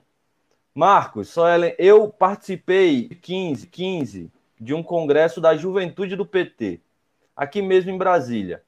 Gra 2015, 2014, se não me engano, acho que foi no início de 2015. Grave condição política no Brasil, a gente tinha saído de uma eleição totalmente destruído, né? Eleição fraticida ali entre o AS e a Dilma E no Congresso da Juventude do PT, tinha uma mesa sobre economia, que era o que discutia, a partir da ótica petista, os rumos do governo do PT. Sabe tinha, quantas pessoas tinham nessa mesa? No Congresso que tinha ali em torno de mil, tinham quatro, tinham quatro pessoas mais os oradores. O assunto econômico para a juventude do PT, para o PT como um todo, não interessava, por feita, feita a negociata dentro dos gabinetes, dentro do, da Febraban, junto à Globo, junto ao sistema financeiro. Os assuntos laterais eram consumidos pela juventude do PT. Eu disse: olha só, o meu pai está desempregado. Eu sou um jovem desempregado, estudante universitário. A gente tem aqui, no alto de 2015, 14, 15 milhões de desempregados. E a juventude do partido que está no poder não quer discutir econômico, econômico não sei o que é que esse partido está fazendo, onde é que ele está, né, nas condições econômicas. Então, nesse momento, eu decido, ao ouvir muito Ciro, fazer essa ruptura junto à juventude do PT. Eu nunca fui petista, nunca fiz essa ficha de filiação assinada, graças ao Brizola.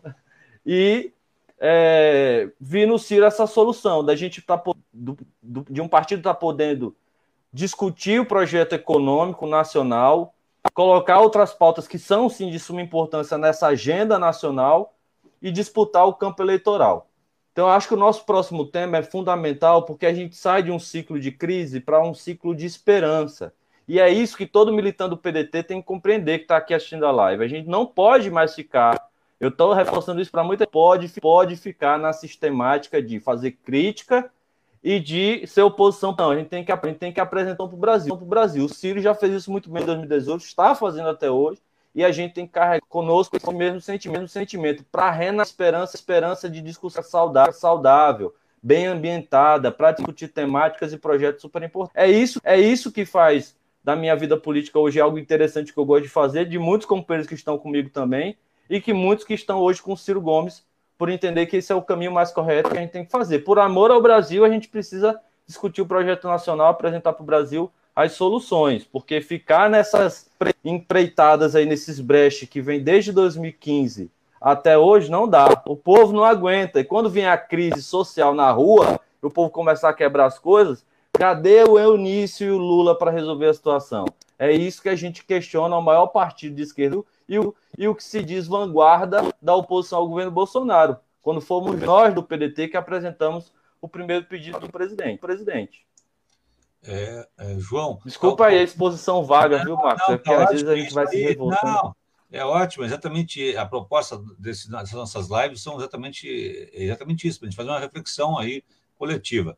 É, foi ótimo. João, só está um pouquinho de eco no, no, teu áudio também, viu? Continua.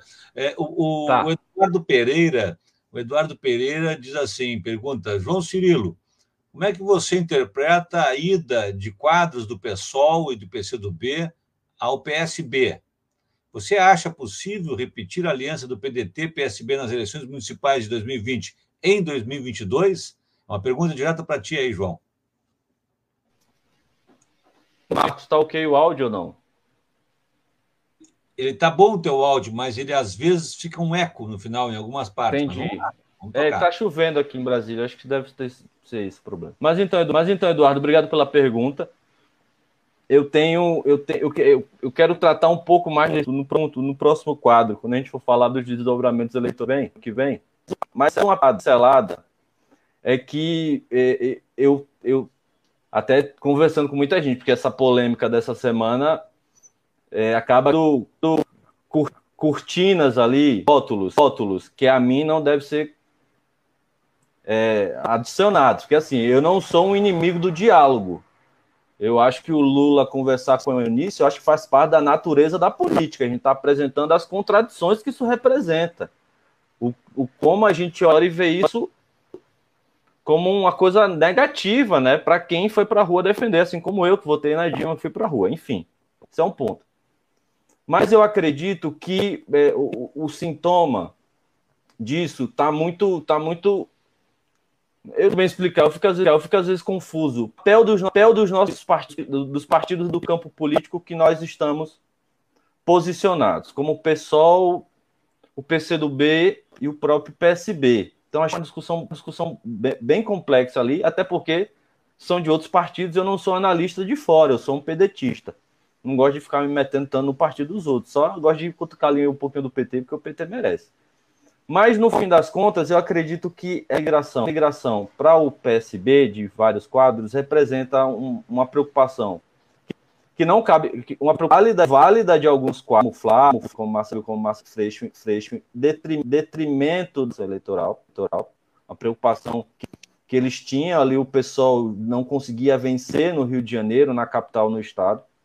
O Flávio Dino ia para uma disputa majoritária ao Senado e uma pretensão eleitoral que no PCdoB seria impossível de se consolidar pelo tamanho que o Lula olha os outros partidos, né? O Lula olha lá de cima do céu da esquerda e diz que o PCdoB é um partido nanico, que não tem essa representação toda, por isso que tratou assim, mas que com a possibilidade da aprovação das federações, eu acho que muda um pouco essa interpretação. Inclusive, alguns quadros do PCdoB já avaliaram isso, do como foi um erro ter saído do PCdoB ou de outros partidos para uma sigla maior por medo da é, da cláusula, cláusula de barreira, né, do financiamento do fim dos partidos políticos que não alcançassem o número mínimo na Câmara. Então, eu acho que foi uma decisão equivocada, mas que representa também a possibilidade de aumentar o tamanho da margem se a negociação dos socialistas do PSB com a cúpula do PT, com Lula e com a Glaze, para negociar os espaços dentro da eleição do ano que vem, principalmente em termos regionais, porque é isso que garante a manutenção das máquinas partidárias hoje. Eu acho que essa observação temos que, temos que também ter. Essa observação e essa leitura de diálogo com esses atores para ampliar o espaço de, de, de todos no, no, no, que diz respeito às eleições regionais é fundamental para um processo de negociação política eu acredito que isso é temporário, porque eu não sei se nomes relevantes que estão hoje dentro do PSB vão conseguir se comportar bem em relação ao apoio presidencial do ano que vem. A gente vê ali no PSB certas posições antagônicas às posições majoritárias do partido. Isso aí ainda vai dar muito pano para a manga. O que eu acredito é que, mais uma vez, e eu acho que isso a gente precisa ressaltar bem, duas coisas importantes. O PT trata todo mundo como menor e busca dividir em seus quadros para ganhar espaço neles e conseguir consolidar sua hegemonia. E a, segunda, e a segunda coisa é que nós temos que fazer as conversas políticas também necessárias para ampliar o nosso arco, observando as questões regionais particulares com a projeção nacional necessária que o partido, que o partido precisa ter para dois, dois gigantes na eleição, que são Lula e Bolsonaro, conseguir, conseguir ir para o segundo turno e conseguir vencer as eleições. Mas isso a gente aprofunda um pouco mais próximo quadrante de papo. De papo. Mais uma pergunta, Eduardo. Eduardo, espero ter tá. te respondido bem. Uh, João, obrigado, João. Tá, tá com um eco. Não sei, em algum momento a tua fala fica um eco. Não sei se é o teu microfone, se é o teu retorno. Vê se tu consegue dar uma melhorada aí que, que tá, dá um ruído. Tá. Olha aqui, eu, eu, eu quero lembrar, João, também que o, o, o Ciro faz uma, uma ponderação. Ele diz que tudo bem, vamos conversar, mas menos com o MDB. Com o MDB não tem conversa. Vocês lembram que o Ciro disse isso já várias vezes, porque ele entende que hoje o MDB é um partido quadrilheiro, é um partido golpista, é um partido que não dá para conversar. Essa, essa é uma ponderação interessante, porque é, dá para conversar com vários segmentos, e, e, o Ciro tem feito isso. Mas ele criou uma exceção, ele disse que com o MDB ele não conversa. O MDB está fora do, do radar do Ciro. Ele pode conversar com o DEM, ele pode conversar com o PP, ele pode conversar com partidos de centro-direita, de centro, com, partidos outros de esquerda, é claro, mas com o MDB não. Só estou recheando um pouquinho para a gente recordar um pouquinho é, das posições do Ciro a respeito desse tema. Né? E agora vindo uma, não, pergunta, veio uma pergunta do, do Cristiano Castro, do canal Em Nome da Rosa, já cumprimentando o Cristiano Castro pelo trabalho dele no, no, canal Em Nome da Rosa, viu? Parabéns pelo teu trabalho, Cristiano. Ele nos pergunta para todos nós, João, Sueli, Marcos, o que vocês teriam a me dizer sobre a flexibilização da lei de improbidade administrativa, inclusive com voto favorável do PT, segundo denúncia do deputado Dagoberto do PDT?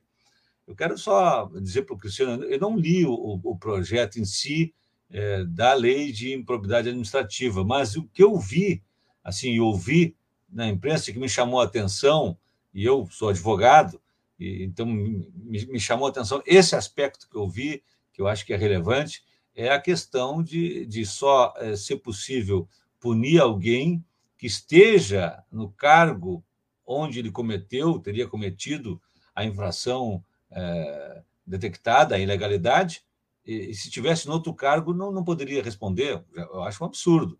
Já, já começa por aí. Quer dizer, a, a, o sujeito é deputado, aí se elege prefeito. Se ele cometeu um, um, desvio de conduta quando era deputado, ele não, não vai afetar a ele como, como prefeito e vice-versa. Uma coisa completamente descabida. Né? Uma primeira questão. E a segunda questão, que eu acho é, também altamente lesiva e um retrocesso brutal, é que o administrador só responda por atos de improbidade que ele cometeu dolosamente. Talvez quem não seja da área jurídica não perceba a, a, essa sofisticação, essa sutileza. Dolosamente significa dizer que tem que provar que ele queria o resultado negativo. Quer dizer, ele, ele lesou o patrimônio público por vontade expressa dele. Quer dizer, então, como é que tu vai conseguir aferir se o ato foi volitivo, quer dizer, o ato de vontade de, de obter o resultado negativo ou não? Isso aí abre uma porteira para é, é, inocentar é, vários administradores que cometeram por, por culpa, por negligência, por, por imprudência, por, por ato completamente descabido, que é, é, ocasionaram lesão ao patrimônio público e mesmo assim vão ficar protegidos porque não houve dolo. Ou culpa grave também que eles estão, estão querendo colocar, né? são situações assim, vai ficar muito difícil punir alguém que é, atingiu o, patrimônio público. Vou dar só um exemplo para vocês que é um exemplo, bem recente aqui.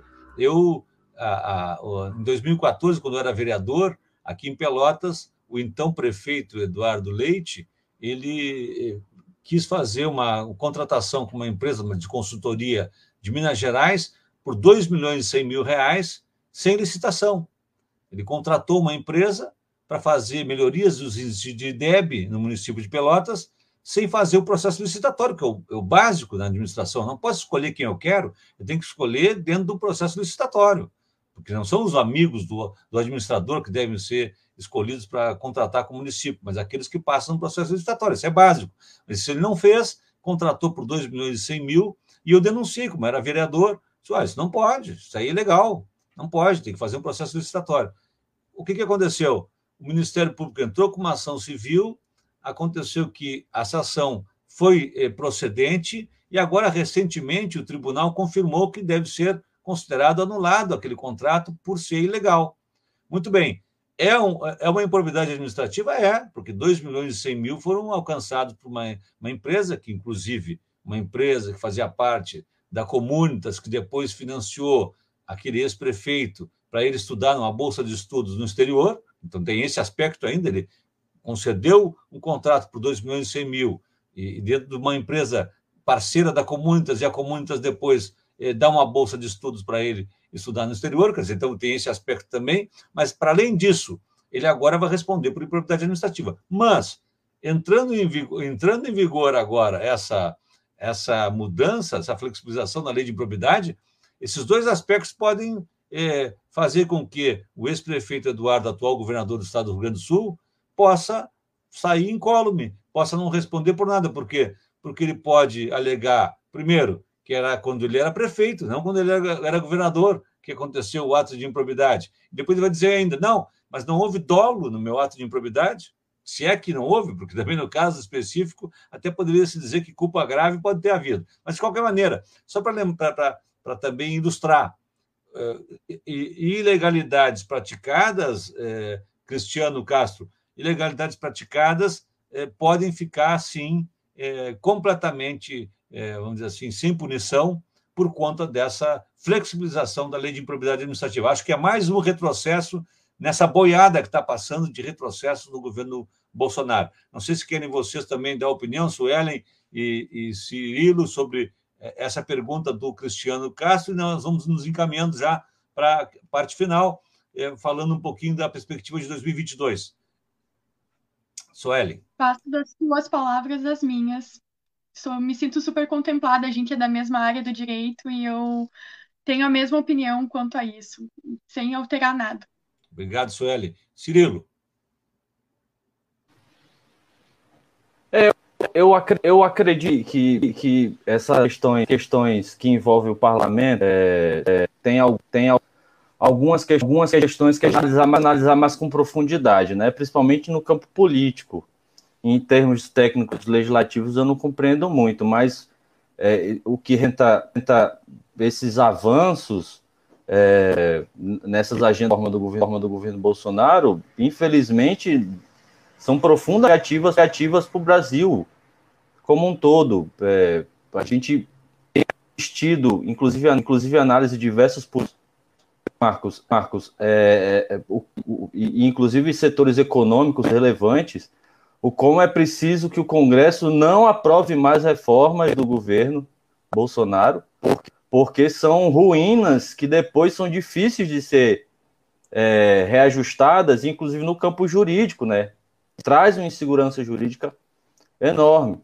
E só de, de, de profundamente dizer que a nossa atuação parlamentar tem sido impecável nesse sentido. Né? A liderança do deputado Voney, a liderança do presidente Lupe, essas conversas que têm sido feitas no parlamento representam muito isso. O como a gente precisa de profunda, com, com muita com, muito, com muita amplitude política também, necessariamente as reformas do governo Bolsonaro que são trágicas de ponta a ponta. Eu não ainda como a imprensa, a brasileira não acordou, não sei ainda como a sociedade não quebrou ainda as coisas com esse ministro Paulo Guedes. A gente não tem, tem assistido um desmonte nacional da nossa economia com esse frente frente, com os preços indo para as alturas em tudo. Marcos, aqui em ontem eu fui, ontem eu fui comprar pão, quase está, está custando seis reais em Brasília. Eu comprava pão com que idade? idade 20 pães a um real em Maceió. E você vê que o salário não aumenta, as coisas continuam absurdamente drásticas e o parlamento ainda insiste em fazer reformas, inclusive sendo capitaneadas por um conterrâneo meu, muito conhecido lá em Alagoas, que é o Arthur Lira, patrocinador da corrupção em Brasília, pior do que o Eduardo Cunha. E a gente tem que constantemente estar às ruas, PDT tem participado, junto à Central Sindical, CSB e as outras frentes sindicais, na luta contra essas reformas que estão, essas deformas da economia brasileira que estão sendo passadas a boiada no Congresso Nacional. Eu acredito que desde 2018, antes da pandemia, a situação era mais grave. Hoje, a correlação de força no Congresso está mais favorável a resistir a esse tamanho dessas reformas e como elas são graves para a economia brasileira e para o bolso do trabalhador, que é o que a gente está mais preocupado o áudio, o áudio, eu troquei a conexão aqui, acredito que é, acredito que é o meu fone de ouvido também. Então é, qualquer é, tá, coisa pode interromper aí. Tá, tá, com, tá com um eco no fundo, uh, não, não tá bom mesmo, Cirilo. Deixa eu tirar o fone aqui, o fone aqui. É. E aí, tá, tá melhor, melhor? Não, tá com eco também. Ah, tá com eco também. Não sei, se aguentar aqui. É, talvez o retorno, geralmente o eco pode ser quando tu, é, quando tu tá, não está falando, talvez, mas é, quando está falando pode ser que tenha um microfone, um, um, áudio que faça uma duplicação do, quer dizer, um, um, uma caixa de som é, ligada que dê retorno para ti fora que possa estar tá duplicando. Às vezes é isso. Bom, é, é pior eu, que eu, eu, desconectei tudo, esse avança, esse avança. Vamos lá. O, Douglas Rafael, nosso, nosso companheiro Douglas Rafael Duarte, é, liderança nossa aqui da juventude do, do PDT estadual, né? nosso secretário-geral da juventude do PDT no Estado, é, e é o, o, operador aqui técnico para nós, é quem, quem viabiliza nossas lives, está perguntando aqui: alguém poderia comentar as declarações recentes do Lula? No Twitter, ele reafirmou que não vai para as ruas pelo impeachment usou seu percentual nas pesquisas para justificar essa posição. Ou seja, o líder das pesquisas poderia ter mais impacto para que o impedimento de, de, desse genocida, nega-se a pautar isso, justamente pelo seu peso no processo social. Eu, eu, vou, eu vou fazer, eu vou dar minha, a minha resposta aqui rápida para o Douglas, porque para mim é, a existência, é, vamos dizer assim, a, a viabilidade do Lula depende da permanência do Bolsonaro e a possibilidade do Bolsonaro ter alguma esperança de participar de um processo eleitoral e, e, ter vitória depende da presença do Lula. eles são faces da mesma moeda. Dizer, um, um depende da existência do outro. Não vamos esquecer que a eleição do Bolsonaro ele se deu no anti-Lula, no anti-PT. Então, quem é que mais representa o PT? O Lula. O anti-Lula, então, é o Bolsonaro. Então, é, é, serve como um espantalho até, né? um espantalho para as pessoas. Quando, quando algum, uh, algum, alguma pessoa uh, questiona o governo Bolsonaro, diz: bom, então vocês querem que volte Lula? Ele, ele assusta, ele assusta as pessoas com a possibilidade da volta do Lula. Então, para mim, Douglas, está muito claro aí. O, o, o, Lula não vai para a rua defender o impeachment, porque se o impeachment viesse e fosse retirado do cenário Bolsonaro, para mim, na minha visão, se enfraqueceria muito, talvez até se inviabilizasse a candidatura do Lula. Essa é a minha interpretação. Não sei o que, que o, o Cirilo e a, e, e a Suelen pensam sobre essa primeira questão que nos colocou aí o companheiro Douglas. Ah, posso começar, Suelen? Então, ter, vamos ver se o áudio vai agora. Tem que fazer. Hoje está tendo uma promoção lá na Shopee, vou comprar de, form, de formato para ver se dá um jeito nisso aqui. Mas enfim, é, eu, eu, penso de forma muito similar, é, por, é, porque o Lula ele age assim, ele, ele, ele, ele quer jogar na defesa, na, na conservação do, do placar que representa as pesquisas de intenção de voto, isso dá sustentação à sua, à sua política, e, e amplia sua capacidade de ter força na mediação ação com os outros partidos para montar as suas determinadas alianças. Eu acho que eu acharia errado se ele não estivesse fazendo assim. Não dizendo que ele está certo por sua natureza, mas porque a gente precisa pensar também de forma muito prática como essas movimentações ocorrem. Eu não concordo com a posição do Lula, mas o Lula é um jogador na arena e nós temos que se portar de jogador para não ficar para não ficar só na arquibancada batendo palma. Agora, o que a gente precisa questionar, e como o Marcos bem falou, essa questão do impeachment é algo muito grave. E, eu, te, eu, tô, eu tô tendo um prazer de estar a, a, a, as produções feitas pelo Ciro, junto à equipe Santana, Santana, junto à equipe de comunicação do PDT, porque na eleição, na eleição a gente vai poder mostrar isso para o brasileiro. A gente vai poder mostrar essa contradição. Que diferença do Collor o PT pede impeachment, seja, seja qual governo, é governo, exceto deles, claro. Mas o PT de impeachment, de impeachment. Agora, o Lula, sua maior liderança, se restringe aos valores, porque nega a, a, a situação do Brasil, nega a situação dramática que o Brasil vendo, vendo. Quer ver o Brasil sangrar para voltar num tapete de sangue ao Palácio do Planalto. A gente não pode admitir isso. E o Bolsonaro joga da mesma maneira, sistematicamente vai colocando o Lula como seu principal adversário. Os dois nomes não valorizam a terceira via, a chamada terceira via, não falam da, da candidato de, alternativa, que existem, estão aí disputando o espólio de votos de ambos, porque tem medo, medo que, que o Lula como Bolsonaro, Bolsonaro perde no segundo turno para qualquer que seja o candidato, que o debate vai ser colocado, a sociedade ainda vai dar essa resposta nas urnas. Então, é muito similar esse, essa, essa o Lula joga como um grande marqueteiro é, político questão, questão porque é tudo marketing, tudo ali é estátua de sal para conservar o poder e para prejudicar o povo brasileiro, para voltar ao poder e fazer a mesma agenda fazer a mesma agenda política isso, isso, com sua maioria corrupta e enquanto nós, aqui no campo da oposição, estamos lutando diamente contra esse, contra esse governo, contra essa agenda drástica para a sociedade que representa o governo Bolsonaro. Obrigado. Só Ellen, o que, que tu acha? Uh, primeiramente, eu acho que é bom ele não estar tá indo nessas manifestações, porque quanto menos ele for, mais visibilidade o Ciro ganha, né? A gente pôde ver nas duas últimas manifestações o quanto repercutiu a presença dele né, tanto na do dia 12 de setembro quanto nessa do dia 2 de outubro, uh, mesmo com todo o acontecido, uh, e mesmo com um monte de gente criticando e dizendo que aquilo ali era só um vai, minimizando o assunto, a gente estampou capas de vários jornais pelo Brasil, né, colocando Ciro como uma das principais lideranças que estavam participando desses atos. Então eu vejo isso de uma forma positiva, porque aos pouquinhos isso vai furando a bolha, as pessoas vão uh, vendo a imagem do Ciro e vão associando ela mais a uma liderança e como um pré-candidato presidenciável para o ano de 2022. E outra coisa que eu acho que é importante salientar é nem quando Lula era pai dos pobres, ele conseguiu se eleger em primeiro turno. Nem quando a popularidade dele estava disparada, ele conseguiu se eleger em primeiro turno. Ele sempre foi para o segundo turno disputando com alguém.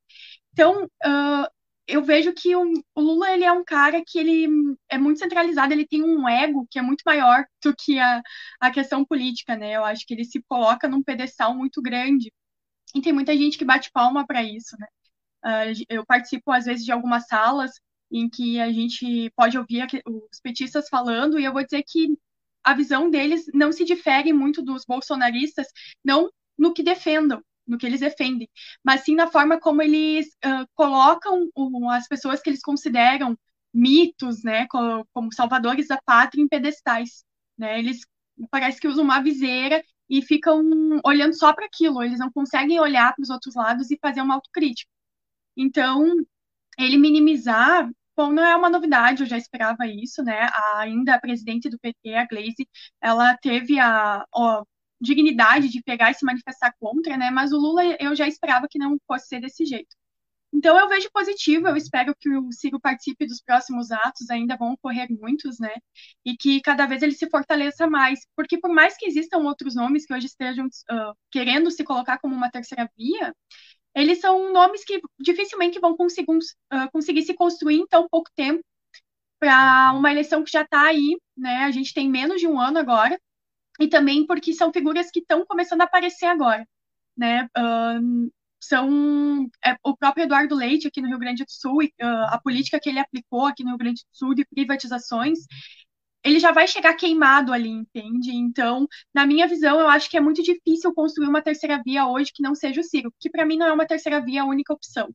Então, é, é essa visão que eu tenho continuar fazendo o que a gente vem fazendo com o nosso trabalho, faltando aquilo que a gente considera realmente importante, dialogando e quebrando essas correntes que a gente tem ainda em volta do Sírio e da visão pequena que a própria mídia construiu em cima dele.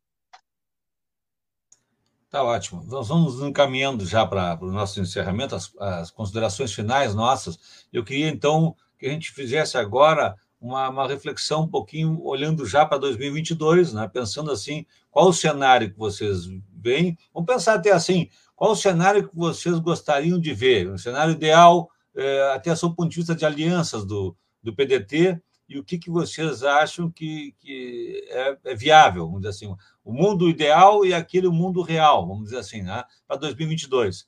É, eu queria uma, uma, ponderação de cada um de vocês, eu também vou fazer a minha análise depois, para nós encerrarmos nossa fala hoje. Vou começar, então, pelo, pelo Cirilo, quem sabe aí, Cirilo, é, uma, uma consideração final nossa, aí já voltando então para o que, que tu acha que seria a, a, a, vamos dizer, a, a, aliança ideal, vamos dizer, a chapa, chapa ideal do Ciro para 2022 e, e, e, a realidade, o que, que tu acha que pode se construir aí para o ano que vem? Olha, presidente, presidente Marcos, eu Há algum tempo já, já parei pensar sobre isso, até isso, algumas, algumas posições minhas, ter turma dentro da nossa turma, nossa turma, feliz, felizmente é diferente de mim, de mim. E eu, eu gostaria de ter aqui a representação de que são uma chapa puro sangue, do sangue do PDT, de, de como foi com Brizola, como foi com outras, outras candidaturas nossas. No Rio de Janeiro, por exemplo, quando o Brizola foi candidato é, ao Senado com o presidente Lula, aquela composição, era PDT, PDT, PDT na chapa, na chapa toda, né? né? E, e, e, acho que a gente, que a gente, como foi com o Brizola também, enfim, também, enfim, inúmeras repetições, repetições, mas a gente sabe que o sistema não é assim, o campo de negociação é muito mais difícil que era.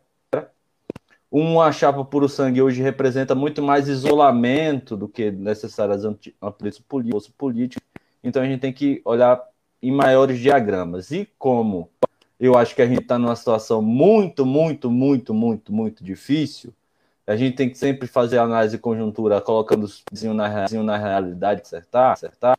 Eu, eu acho que a gente precisa ter o maior arco de relação política possível frente ao que vai acontecer no ano, no ano que vem. É, participar de uma eleição polarizada sempre é um grande desafio. Isso, isso qualquer situação, desde o sindicato, falha até o, o estudantil, estudantil, enfim. Porque e você não está polarizado, a polarização você acaba sendo inviabilizado. Né? A natureza do jogo político, político é você a, a, enfraquecer o seu adversário.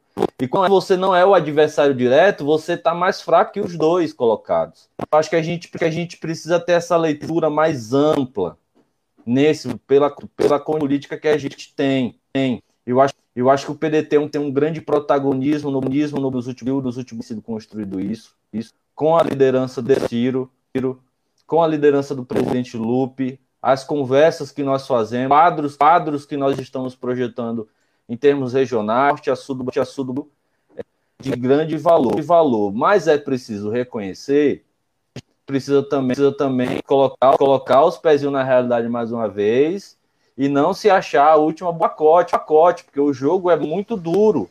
Você chega num estado como a Bahia, onde lá tem uma histórica rivalidade entre o ex-democratas e o PT, estão conservando poder a poder há quase 18 anos, 20 anos. Em São Paulo, muito similar a situação. Né? Em Pernambuco, a gente vê um estado que é hegemonizado pelo social PSB, PSB. No Sul, a gente tem uma grande força política à direita, co coordenando, governando estados do sul do Brasil. Então, eu acho que é o diagrama que a gente, enquanto pedetistas, temos para a síntese, que fica mais prático, mais prático, Coloco toda, coloco toda essa premissa anterior justamente para tentar identificar qual é o melhor cenário e ali colaborar com as discussões que a gente faz na internet, aqui no partido, com os nossos movimentos. Ditando, ditando o, o, o PDT precisa colocar sua candidatura com respeito aos candidatos, candidatos, isso tem sido feito.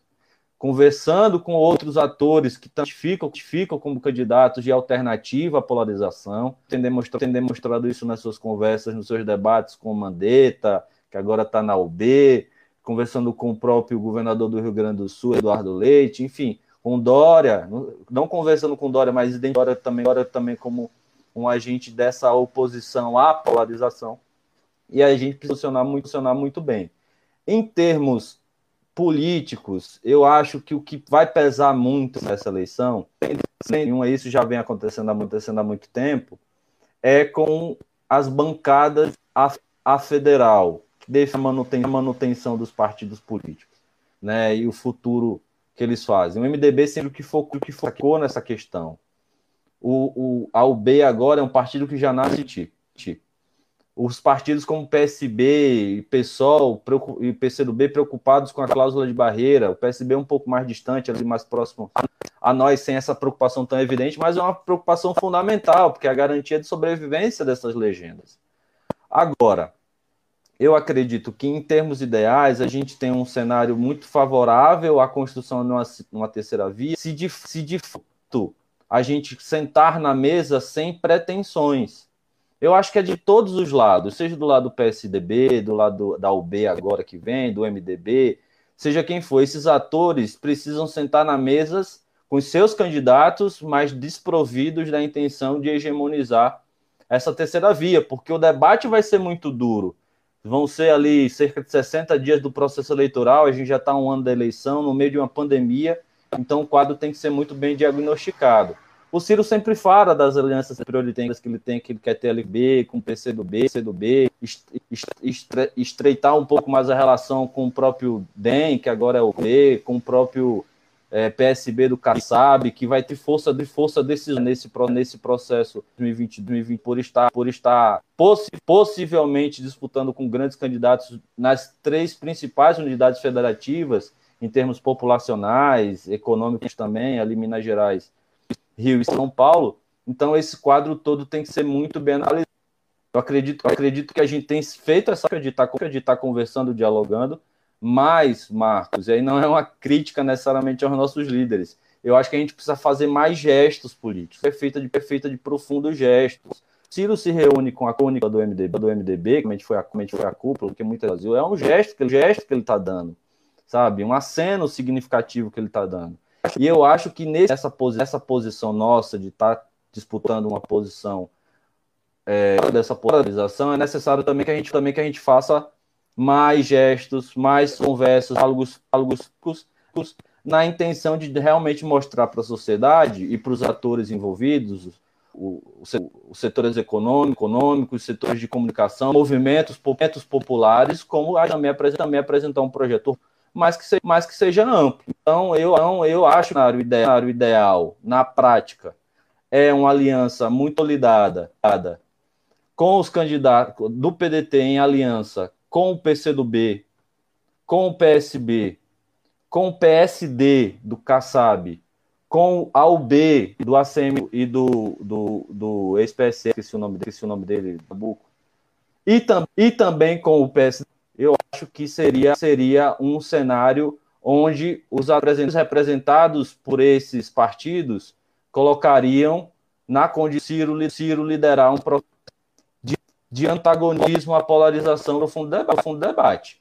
Isso será mais fácil e mais arranjado frente à onda do Bolsonaro, do Bolsonaro processo eleitoral, que a gente está tratando de um genocida que precisa ir para a AIA e não para as urnas. Isso é uma coisa muito dada. Mas como a gente sabe que a justiça brasileira sempre apronta conosco e é muito difícil de fazer uma correlação de força dentro da justiça para que isso aconteça, apesar que os esforços estão sendo feitos nesse sentido, eu acho que é necessário uma composição mais larga possível, inclusive colocando o nosso projeto nacional de desenvolvimento não não a revelia do interesse desses partidos, desses grupos, mas a discussão. A gente precisa, por exemplo, por exemplo, eu tenho refletido muito isso para encerrar o meu ponto, a questão da sustentabilidade.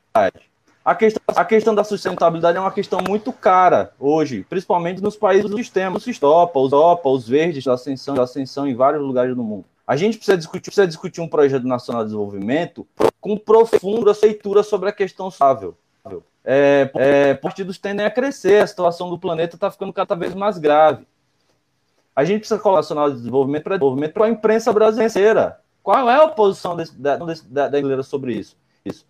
Coloca projeto, nosso projeto nascimento não como uma encíclica fechada, e de ser debate, inclusive com situações em que alterada, alterada, e política. Agora, isso tem que ser feito, que ser, na minha avaliação, com, muito, com muita urgência, porque ano que vem é um ano, vem é um ano definidor, as, as convenções já vão acontecer a partir de maio, e a gente precisa realmente fechar uma aliança ampla. Um bom tempo, bom tempo de TV, uma boa condição do material chegar, chegar nos extremos no Brasil profundo, que na última campanha acabou não chegando, para a gente ter mais volume de campanha, para a gente ter mais votos e para a gente conseguir tirar o Bolsonaro do segundo turno.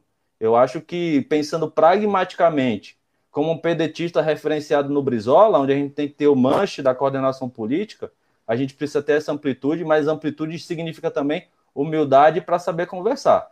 Cartilha, encíclica, discurso, discurso paroquial não vai convencer os atores políticos e não vai convencer a, a sociedade que a gente tem o melhor programa por si só. A gente precisa mostrar isso na prática e com muita humildade. Enfim, minha primeira colocação de encerramento também. Eu sou ah, muito efusivo nessa coisa. Suelen, na tua visão, o quadro para 2022, que seria o ideal e aquilo que tu vê como mais factível, vamos dizer assim? Eu já começo discordando do João, porque eu não, não seria nem ideal para mim a questão de ter uma chapa pura, né? Nem no, no, meu melhor sonho eu não, não consideraria isso. Eu acho que a gente teve uma derrota em 2018 ali que mostrou bem que isso não funciona. A gente não teve o diálogo, né? Então, eu nem numa chapa ideal eu veria isso como positivo. Uh, eu gostaria de algum nome feminino que fosse construído, né, como uma vice-liderança. Eu eu acho que falta no, no PDT um pouco de trazer isso de pegar suas raízes trabalhistas, né? A gente foi o primeiro partido que pautou várias questões. A gente teve os primeiros uh, deputados negros, a gente teve a primeira mulher negra também a assumir, e a gente não pauta isso, a gente não traz isso como história, a gente deixou uma esquerda que é mais identitária pautar isso, e eu não estou dizendo que a gente tem que ser identitários, né? Não estou dizendo que a gente tem que entrar nisso, mas a gente tem isso na nossa raiz, na formação do nosso partido. Então, trazer isso para o hoje é mais do que necessário resgatar essa nossa memória e construir e trabalhar isso. eu sempre vejo que o PDT ele está atrasado um pouco nessa uh, nessa questão de diálogo com as bases, sabe? A gente faltou com isso nos últimos anos. Nosso partido ele tinha tudo para estar tá muito mais forte, mais constituído, e a gente infelizmente não conseguiu chegar nem em 2018 dessa forma, e a gente agora tem muito pouco tempo para correr atrás.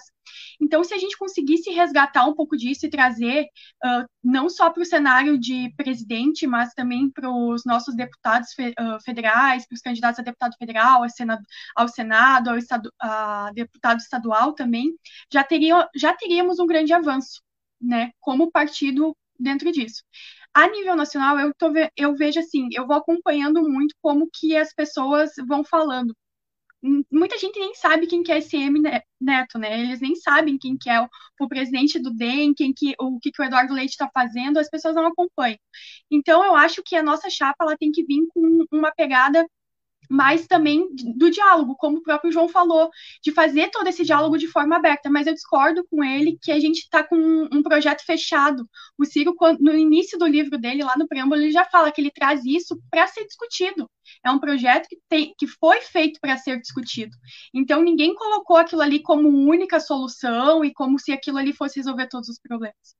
Então, fazer esse diálogo, essa aproximação, uh, fechar um, um uma vice-presidência daqui a pouco que nos dê tempo de TV, que nos traga para a mídia, né, que alcance as grandes, a grande massa, e esse seria o cenário, o cenário ideal. Infelizmente, eu acho que a gente não vai ter uma figura feminina na, como nossa vice-presidência. É uma coisa que eu lamento, né? Uh, eu, apesar de gostar muito da Marina Silva, eu vejo que ela e Heloísa Helena também estão se aproximando. É muito bom ver esse diálogo com pessoas mais centradas, que também já fizeram parte de governos petistas, que sabem como a roda gira. Então, uh, vejo isso como algo muito positivo, né?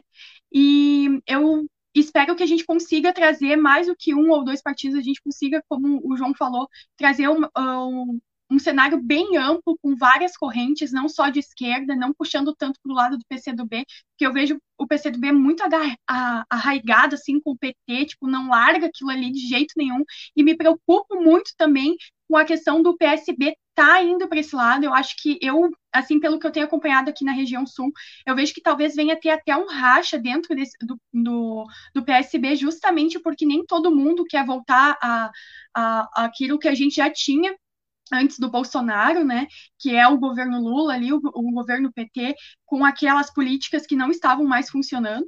Então, eu vejo a aproximação daqui a pouco ali, Juliana Brizola e o Beto Burquerque, que estão muito, conversam muito, então a gente vê esse diálogo entre o PT, o PDT e o PSB muito uh, centrado aqui no Rio Grande do Sul, com debate, com diálogo, de um estar ali do lado do outro, eu acho muito bacana, e espero que a gente possa, assim, uh, trazer novamente essa aliança que a gente teve em 2020, que foi positiva, que é onde o PDT não conseguiu eleger, o PSB conseguiu e vice-versa. Então, uh, seria o cenário ideal para mim seria isso, que a gente tivesse uma amplitude com partidos de vários, tanto da direita quanto centro e mais à esquerda, não levar nada para nenhum extremo, que a gente conseguisse fazer um diálogo com uma discussão ampla, cada um trouxesse um pouco do seu projeto.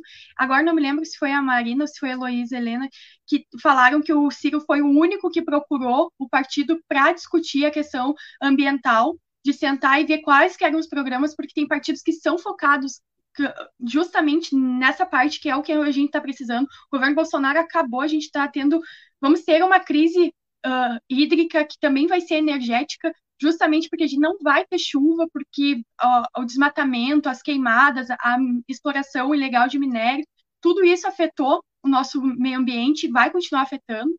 A gente sabe que o agro não é tão pop assim, o agro também ele é devasta, né?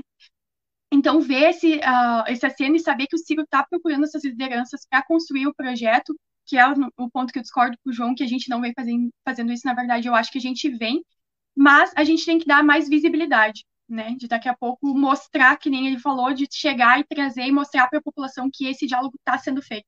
Até para que os eleitores desses partidos que daqui a pouco votaram neles em outros anos vejam que o Ciro está acenando positivamente, sim, e que ele, o projeto dele não é uma coisa que a gente colocou e disse, não, é isso aqui, vai ser só isso aqui, vamos defender só isso aqui até o final. Porque a gente, como bons trabalhistas, a gente sabe que nenhum projeto ele é 100% certo. Ele está sempre em construção. A política, a sociedade, eles estão sempre em movimento, sempre avançando, e é importante que a gente esteja preparado para acompanhar. Até porque o trabalhismo do Brizola, que é aquele que ele defendia, do chão de fábrica, hoje nem existe mais. A gente foi tomado por uma era de tecnologia, onde o trabalhador de hoje é aquele que é motorista de um, de um aplicativo, entregador de outro aplicativo, e que eles não estão uh, sendo pautados dentro dos direitos, eles às vezes nem têm direitos nenhum, e estão lutando dia a dia para sobreviver. Então, fazer com que o nosso partido e o Ciro e, e toda a militância entendam e tragam essas discussões com a base no Brizola, mas com a visão agora no presente, é mais do que necessário, e acho que a gente pode sair da, desse próximo pleito com um resultado muito positivo e que não vai só porque se for o Ciro que se, uh, venha se eleger, que não vá ser algo que a gente vá uh, evitar de fazer críticas, não, a gente vai cobrar e vai fazer com que aconteça de fato, né? Então é, é, é essa visão que eu tenho. Para encerrar a minha fala, queria agradecer todo mundo que mandou comentário ali para mim, estava me acompanhando, o Nardel, o Cristiano, o Marcos Emanuel, que também estava ali, o Everton.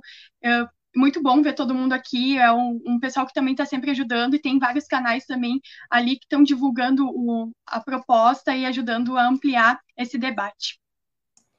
Muito obrigado, Suélia. Eu queria eh, também, fazendo minha fala de encerramento, agradecer mais uma vez aí a, a parceria de vocês. Acho que foi muito, muito interessante e é bom a gente ouvir exatamente as reflexões de cada um, que a gente vai sempre enriquecendo a nossa, a nossa visão sobre o quadro político que nós estamos vivendo. Eu queria dar minha, minha contribuição partindo da reflexão assim de que nós estamos vivendo um momento, e eu quero aí é, me valer até da minha experiência, eu tenho 54 anos, nasci em 66, eu não, não, não, não sou jovem como vocês, mas por isso mesmo eu posso dizer com maior propriedade algumas coisas que eu posso dizer para vocês. Nós não tivemos realmente um momento tão grave na política brasileira como nós estamos vivendo agora. Nós não tivemos. Vocês não viram isso. Vocês não, a, a geração de vocês não viu isso.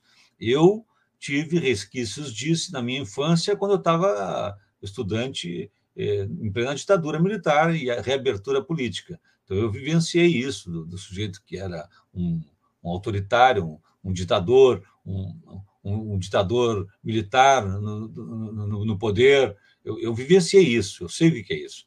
Então, eu posso dizer para vocês que nós estamos vivendo agora um momento de eh, extrema gravidade.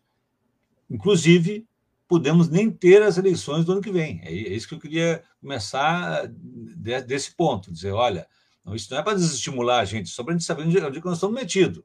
Eu vejo que nós estamos aí com um presidente da República com baixíssimas chances de eh, se eleger, se reeleger.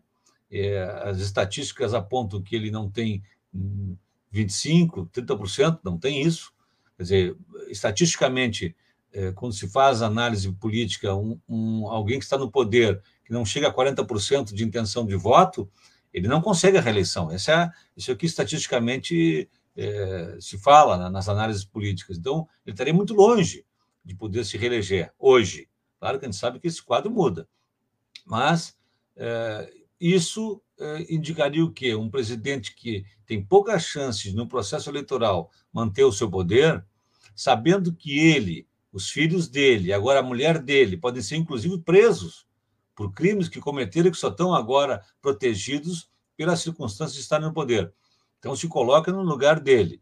Ele está com o poder agora nas mãos, está aí aparelhando o Estado com 6 mil militares espalhados por todos os escalões, por 99 eh, eh, novos eh, comandantes da, da, Polícia Federal espalhados de, um dia para a noite eh, no, no, território nacional. Ele está ele tá enraizando né, todo um grupo de apoiadores com esses clubes de tiro que puderam importar armas de grosso calibre, Quer dizer, nós sabemos que então está tudo armado para que ele possa fazer valer a força caso ele não consiga, pelo processo eleitoral, se manter. E como o processo eleitoral para ele está sendo algo que realmente não, não dá muita perspectiva dele participar e vencer, eu, infelizmente, acho que nós estamos aí, muito provavelmente vamos assistir a mais tentativas de golpe como aquela de 7 de setembro. Aquela de 7 de setembro é um, é, é um balão de ensaio. Ele tentou, não deu. Mas ele tentou, ele vai tentar de novo, vai tentar de novo, daqui a pouco pode dar. Numa dessas pode dar.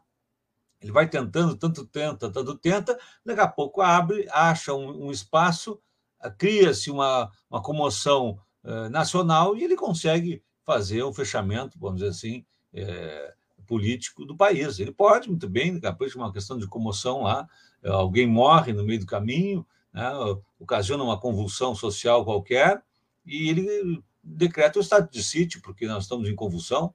Ele mesmo provoca a convulsão, o preço do gás, o preço da gasolina, o preço de tudo fica na, numa situação caótica, as pessoas miseráveis e famintas, isso cria um ambiente para uma convulsão social.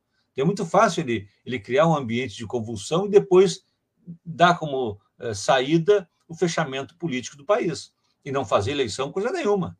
Eu, eu não acho que isso não está fora do horizonte, isso não é fantasioso, isso é real, nós estamos vivendo isso. É possível, nós temos um presidente que é capaz de fazer isso. Primeiro ponto, então, nós podemos nem ter eleição. Então, e por isso essa, essa mobilização que nós temos feito do impeachment é fundamental. Por isso, essa mobilização e a pressão social para que o, o Tribunal Superior Eleitoral julgue uh, a, a, as fake news que, que, a, que a chapa uh, Bolsonaro-Mourão fizeram e interferiram no resultado das eleições, e, e, a, e, os WhatsApp em massa, que foram pagos por empresas, inclusive com dinheiro que não se sabe de onde veio. Bom, tudo isso cria um ambiente que eh, nós deveríamos mesmo é não ter Bolsonaro no poder no momento das eleições. Eu acho que o primeiro ponto seria esse. Bom, se não for possível isso, bom, aí nós vamos ter que eh, eh, ainda ter a, a segunda questão, que é em ele participando, ele já preparou o terreno para não aceitar o resultado das eleições. Então, primeiro, ele não quer participar. Se puder, vai dar o golpe antes. Depois, se ele participar e perder, ele não vai aceitar o resultado das eleições. Então, tem, tem esse outro momento também. Tem esse outro momento que nós também estamos diante de uma situação de alguém que está no poder, tem todos esses apoios eh, armados e pode não aceitar o resultado das eleições. Então, segundo ponto. E terceiro ponto, bom, aí agora vamos lá. E se for nas eleições mesmo? Bom, se for nas eleições mesmo, bom, aí eu acho que simbolicamente, pela, pela dramaticidade do momento ecológico que nós estamos vivendo, e hoje os cientistas dizem que nós estamos chegando num ponto de não retorno, quer dizer, a floresta amazônica está sendo tão destruída, tão depredada.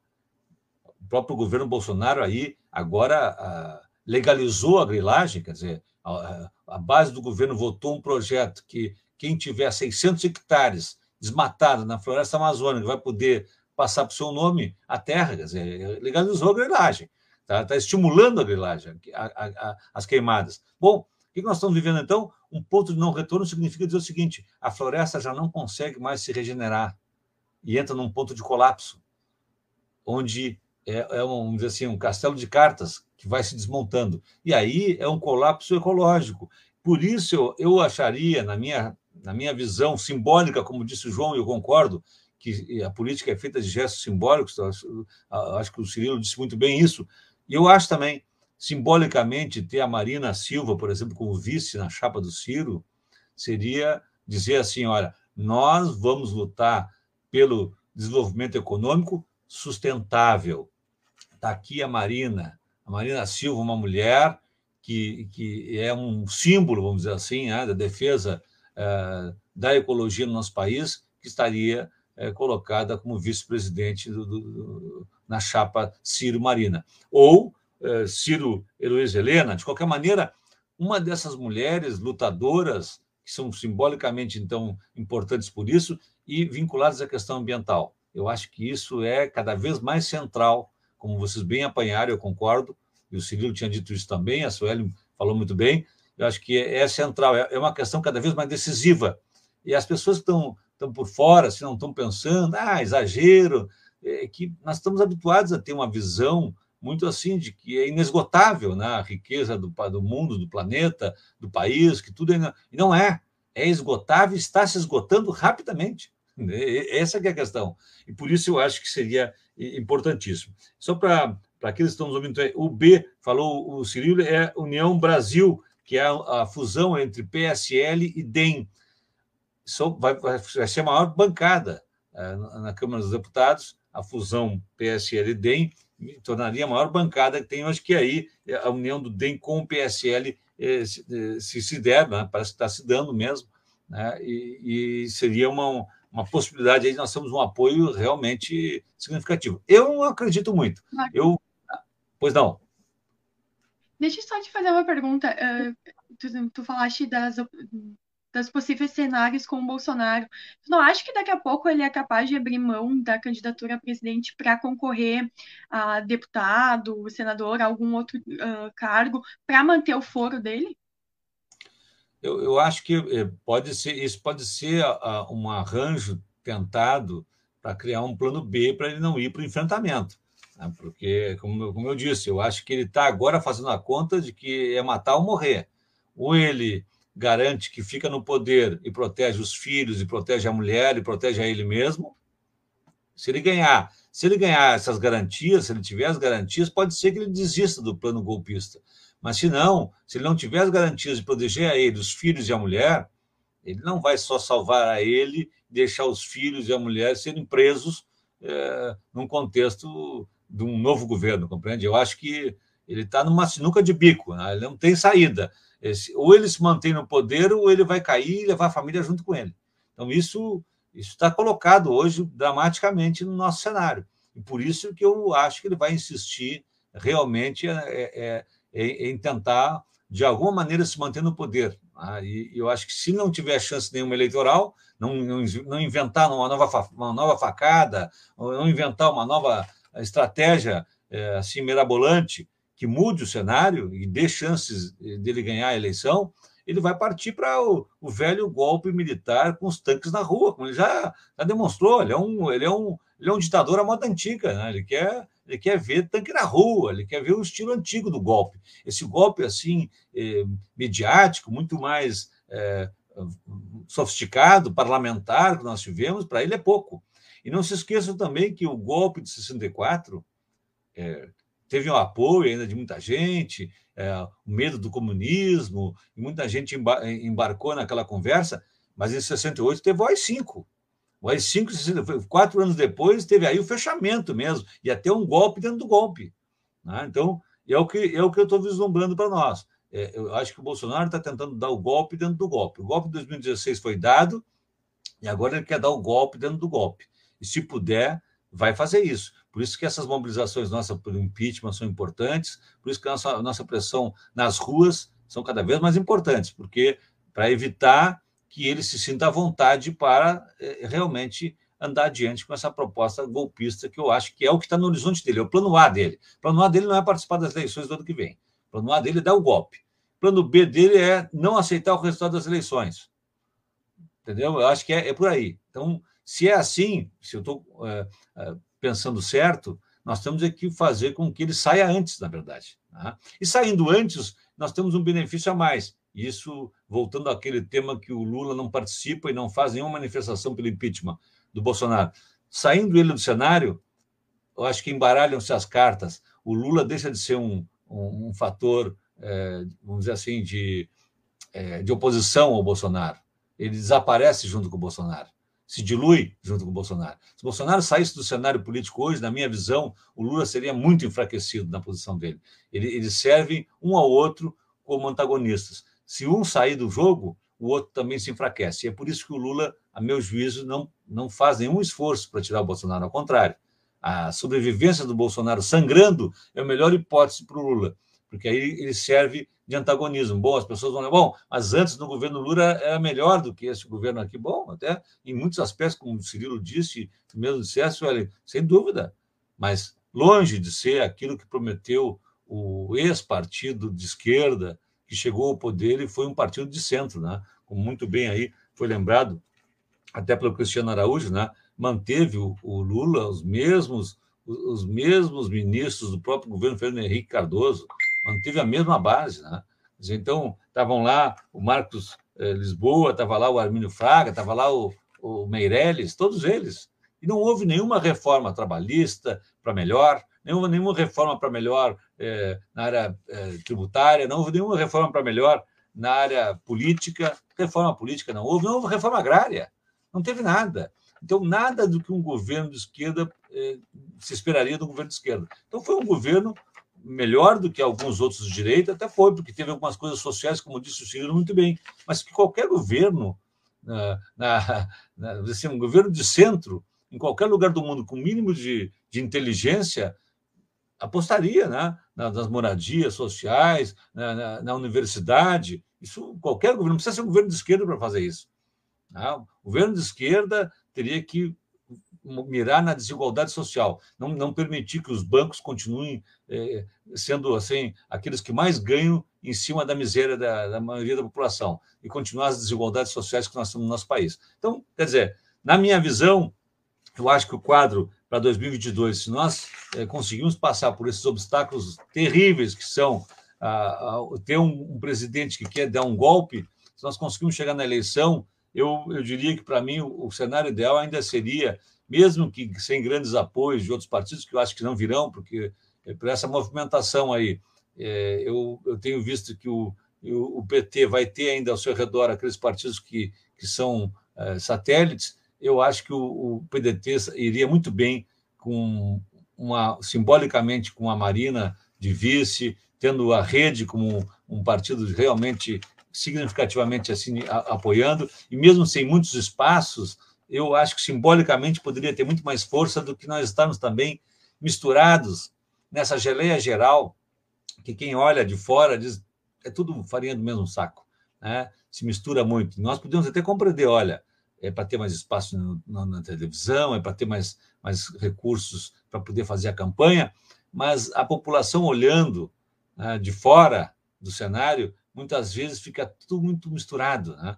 É, afinal de contas, nós vamos estar apoiando lá, é, vamos estar junto no palanque com pessoas que tiveram a vida inteira aí, né, no, no, no, establishment, assim, no, sistema de poder que está no, no, nosso governo, nosso país, é, desde a redemocratização, né, e que não tem dado respostas. Vou, vou encerrar minha fala dizendo o seguinte: o grande drama que nós estamos vivendo é o seguinte: a democracia que nós tivemos, e que foi um ganho, que criou uma, uma série de expectativas, não tem conseguido fazer com que as desigualdades do nosso país diminuam efetivamente, drasticamente, como, como precisam ser. E isso cria um excesso de desencanto, vamos dizer assim, com a própria democracia, o que é gravíssimo e é parte daquele drama que nós estamos vivendo hoje. Bom, eu já falei até demais, eu queria, me empolguei aí com vocês, ouvindo vocês e, e fazendo essas digressões todas, e nós já estamos aí há, há, duas horas já a nossa live, nem costuma ser tão longa, mas é porque realmente foi muito bom o papo com, com vocês, Suelen, Cirilo, vai estar disponível, quero alertar a todos, vai estar disponível então em podcast já amanhã,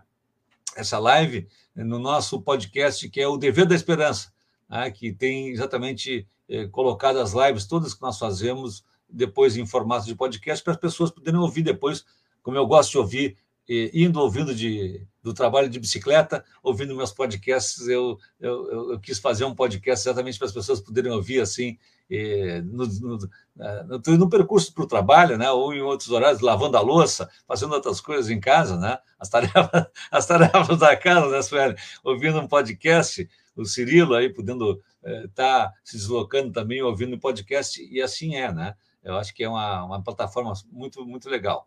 Tá bem, pessoal? Sueli, muito obrigado, viu? Mais uma vez, foi ótimo, viu? Cirilo, foi um prazer mesmo, viu, meu amigo? Espero que a gente possa, em breve, poder se encontrar presencialmente, né? Faz falta né? a gente dar um abraço apertado, né? Um abraço para você, viu, Marcos? É, tchauzinho. E ano que vem, que é um ano muito importante, mas ainda, mas ainda, mas tá acabando. Ano que vem tem centenário do Brizola, ano que vem tem centenário do Darcy Ribeiro, Ano que vem tem um ano eleitoral, são anos super importantes para os trabalhistas do Brasil. E quando vierem a Brasília, terão uma recepção super calorosa na nossa sede nacional, com o nosso grupo, até a vitória no ano que vem. Isso é um prazer, viu? Falar contigo. Que pena pelo fato lamentável do Grêmio hoje, mas espero que o Grêmio se recupere aí e, e, e já, do, já do, da zona de rebaixamento. Vai dar tudo certo. Para o nosso líder Bolzan aí no Rio Grande do Sul. Tchauzinho. Grande abraço a todos. Eu que agradeço o convite, Marcos. Muito obrigada, João, também a gente poder ouvir. Eu espero que a gente se encontre logo. Eu e o Marcos, a gente tem mais chance porque somos aqui do Sul, né? Apesar de eu estar com a camisa do Grêmio, hoje estamos tristes porque estamos numa situação difícil aí. E espero que a minha visita em Brasília seja também para daqui a pouco estar tá comemorando a eleição do nosso candidato aí, o Ciro Gomes, em 2022, para que a gente possa trazer de volta o poder da esperança. Tá ótimo. Obrigado a todos que nos seguiram também. Grande abraço, até a próxima. Abração.